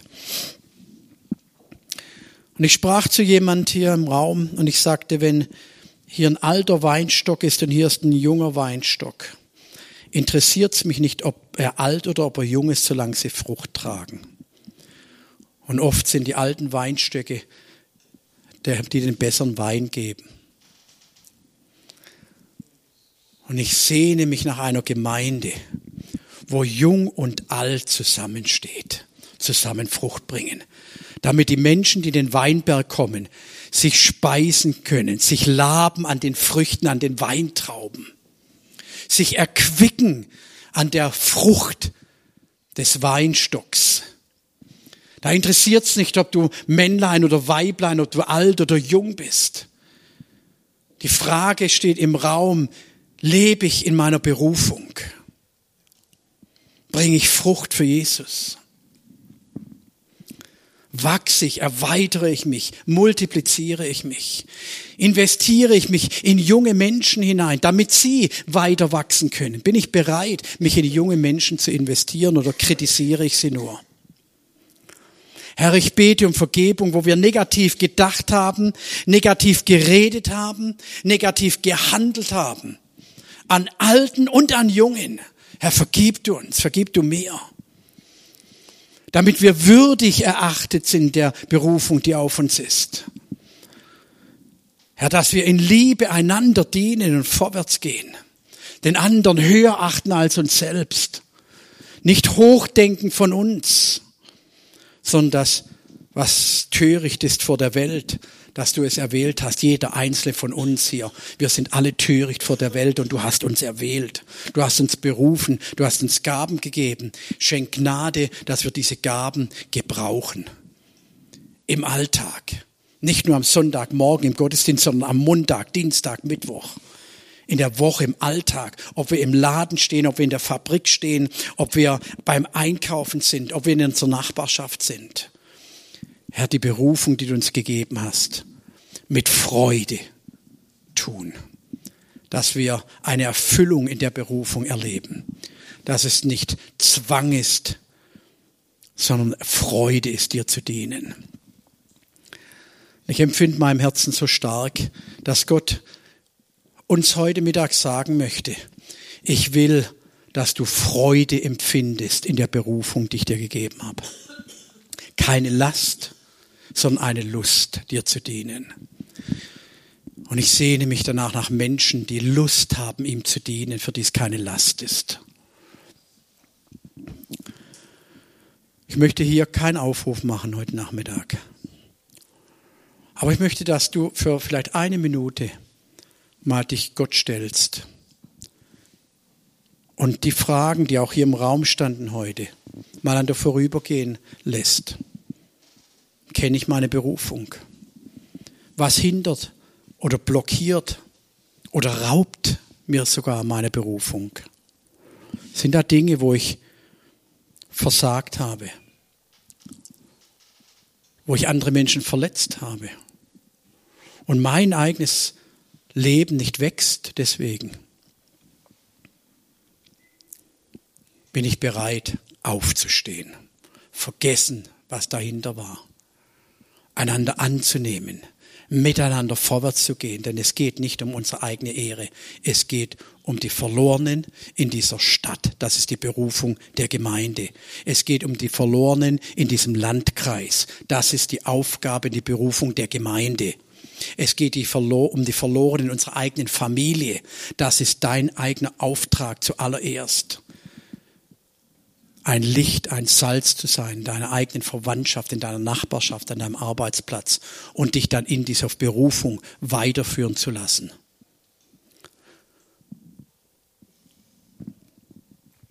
Vater, ich segne jeden Einzelnen hier. Und ich danke dir, dass du nie aufgegeben hast, dass du nie aufgehört hast, uns nachzugehen, dass du keinen Adam aufgegeben hast, keinen Mose, keinen David, keinen Josef, keinen Petrus und auch uns nicht aufgibst, sondern mit uns immer wieder neu beginnst. Dass wir aufstehen dürfen in der Kraft und in der Vollmacht, die du uns gegeben hast und würdig laufen, nicht nur langsam gehen, sondern laufen dürfen laufen und dem Ziel nachjagen, das du vor uns gesteckt hast, bis hin zur himmlischen Berufung. Ich danke dir für Gnade, dass wir nicht nur hören, sondern dass wir es auch umsetzen im Alltag. So segne ich euch in Jesu Namen. Amen.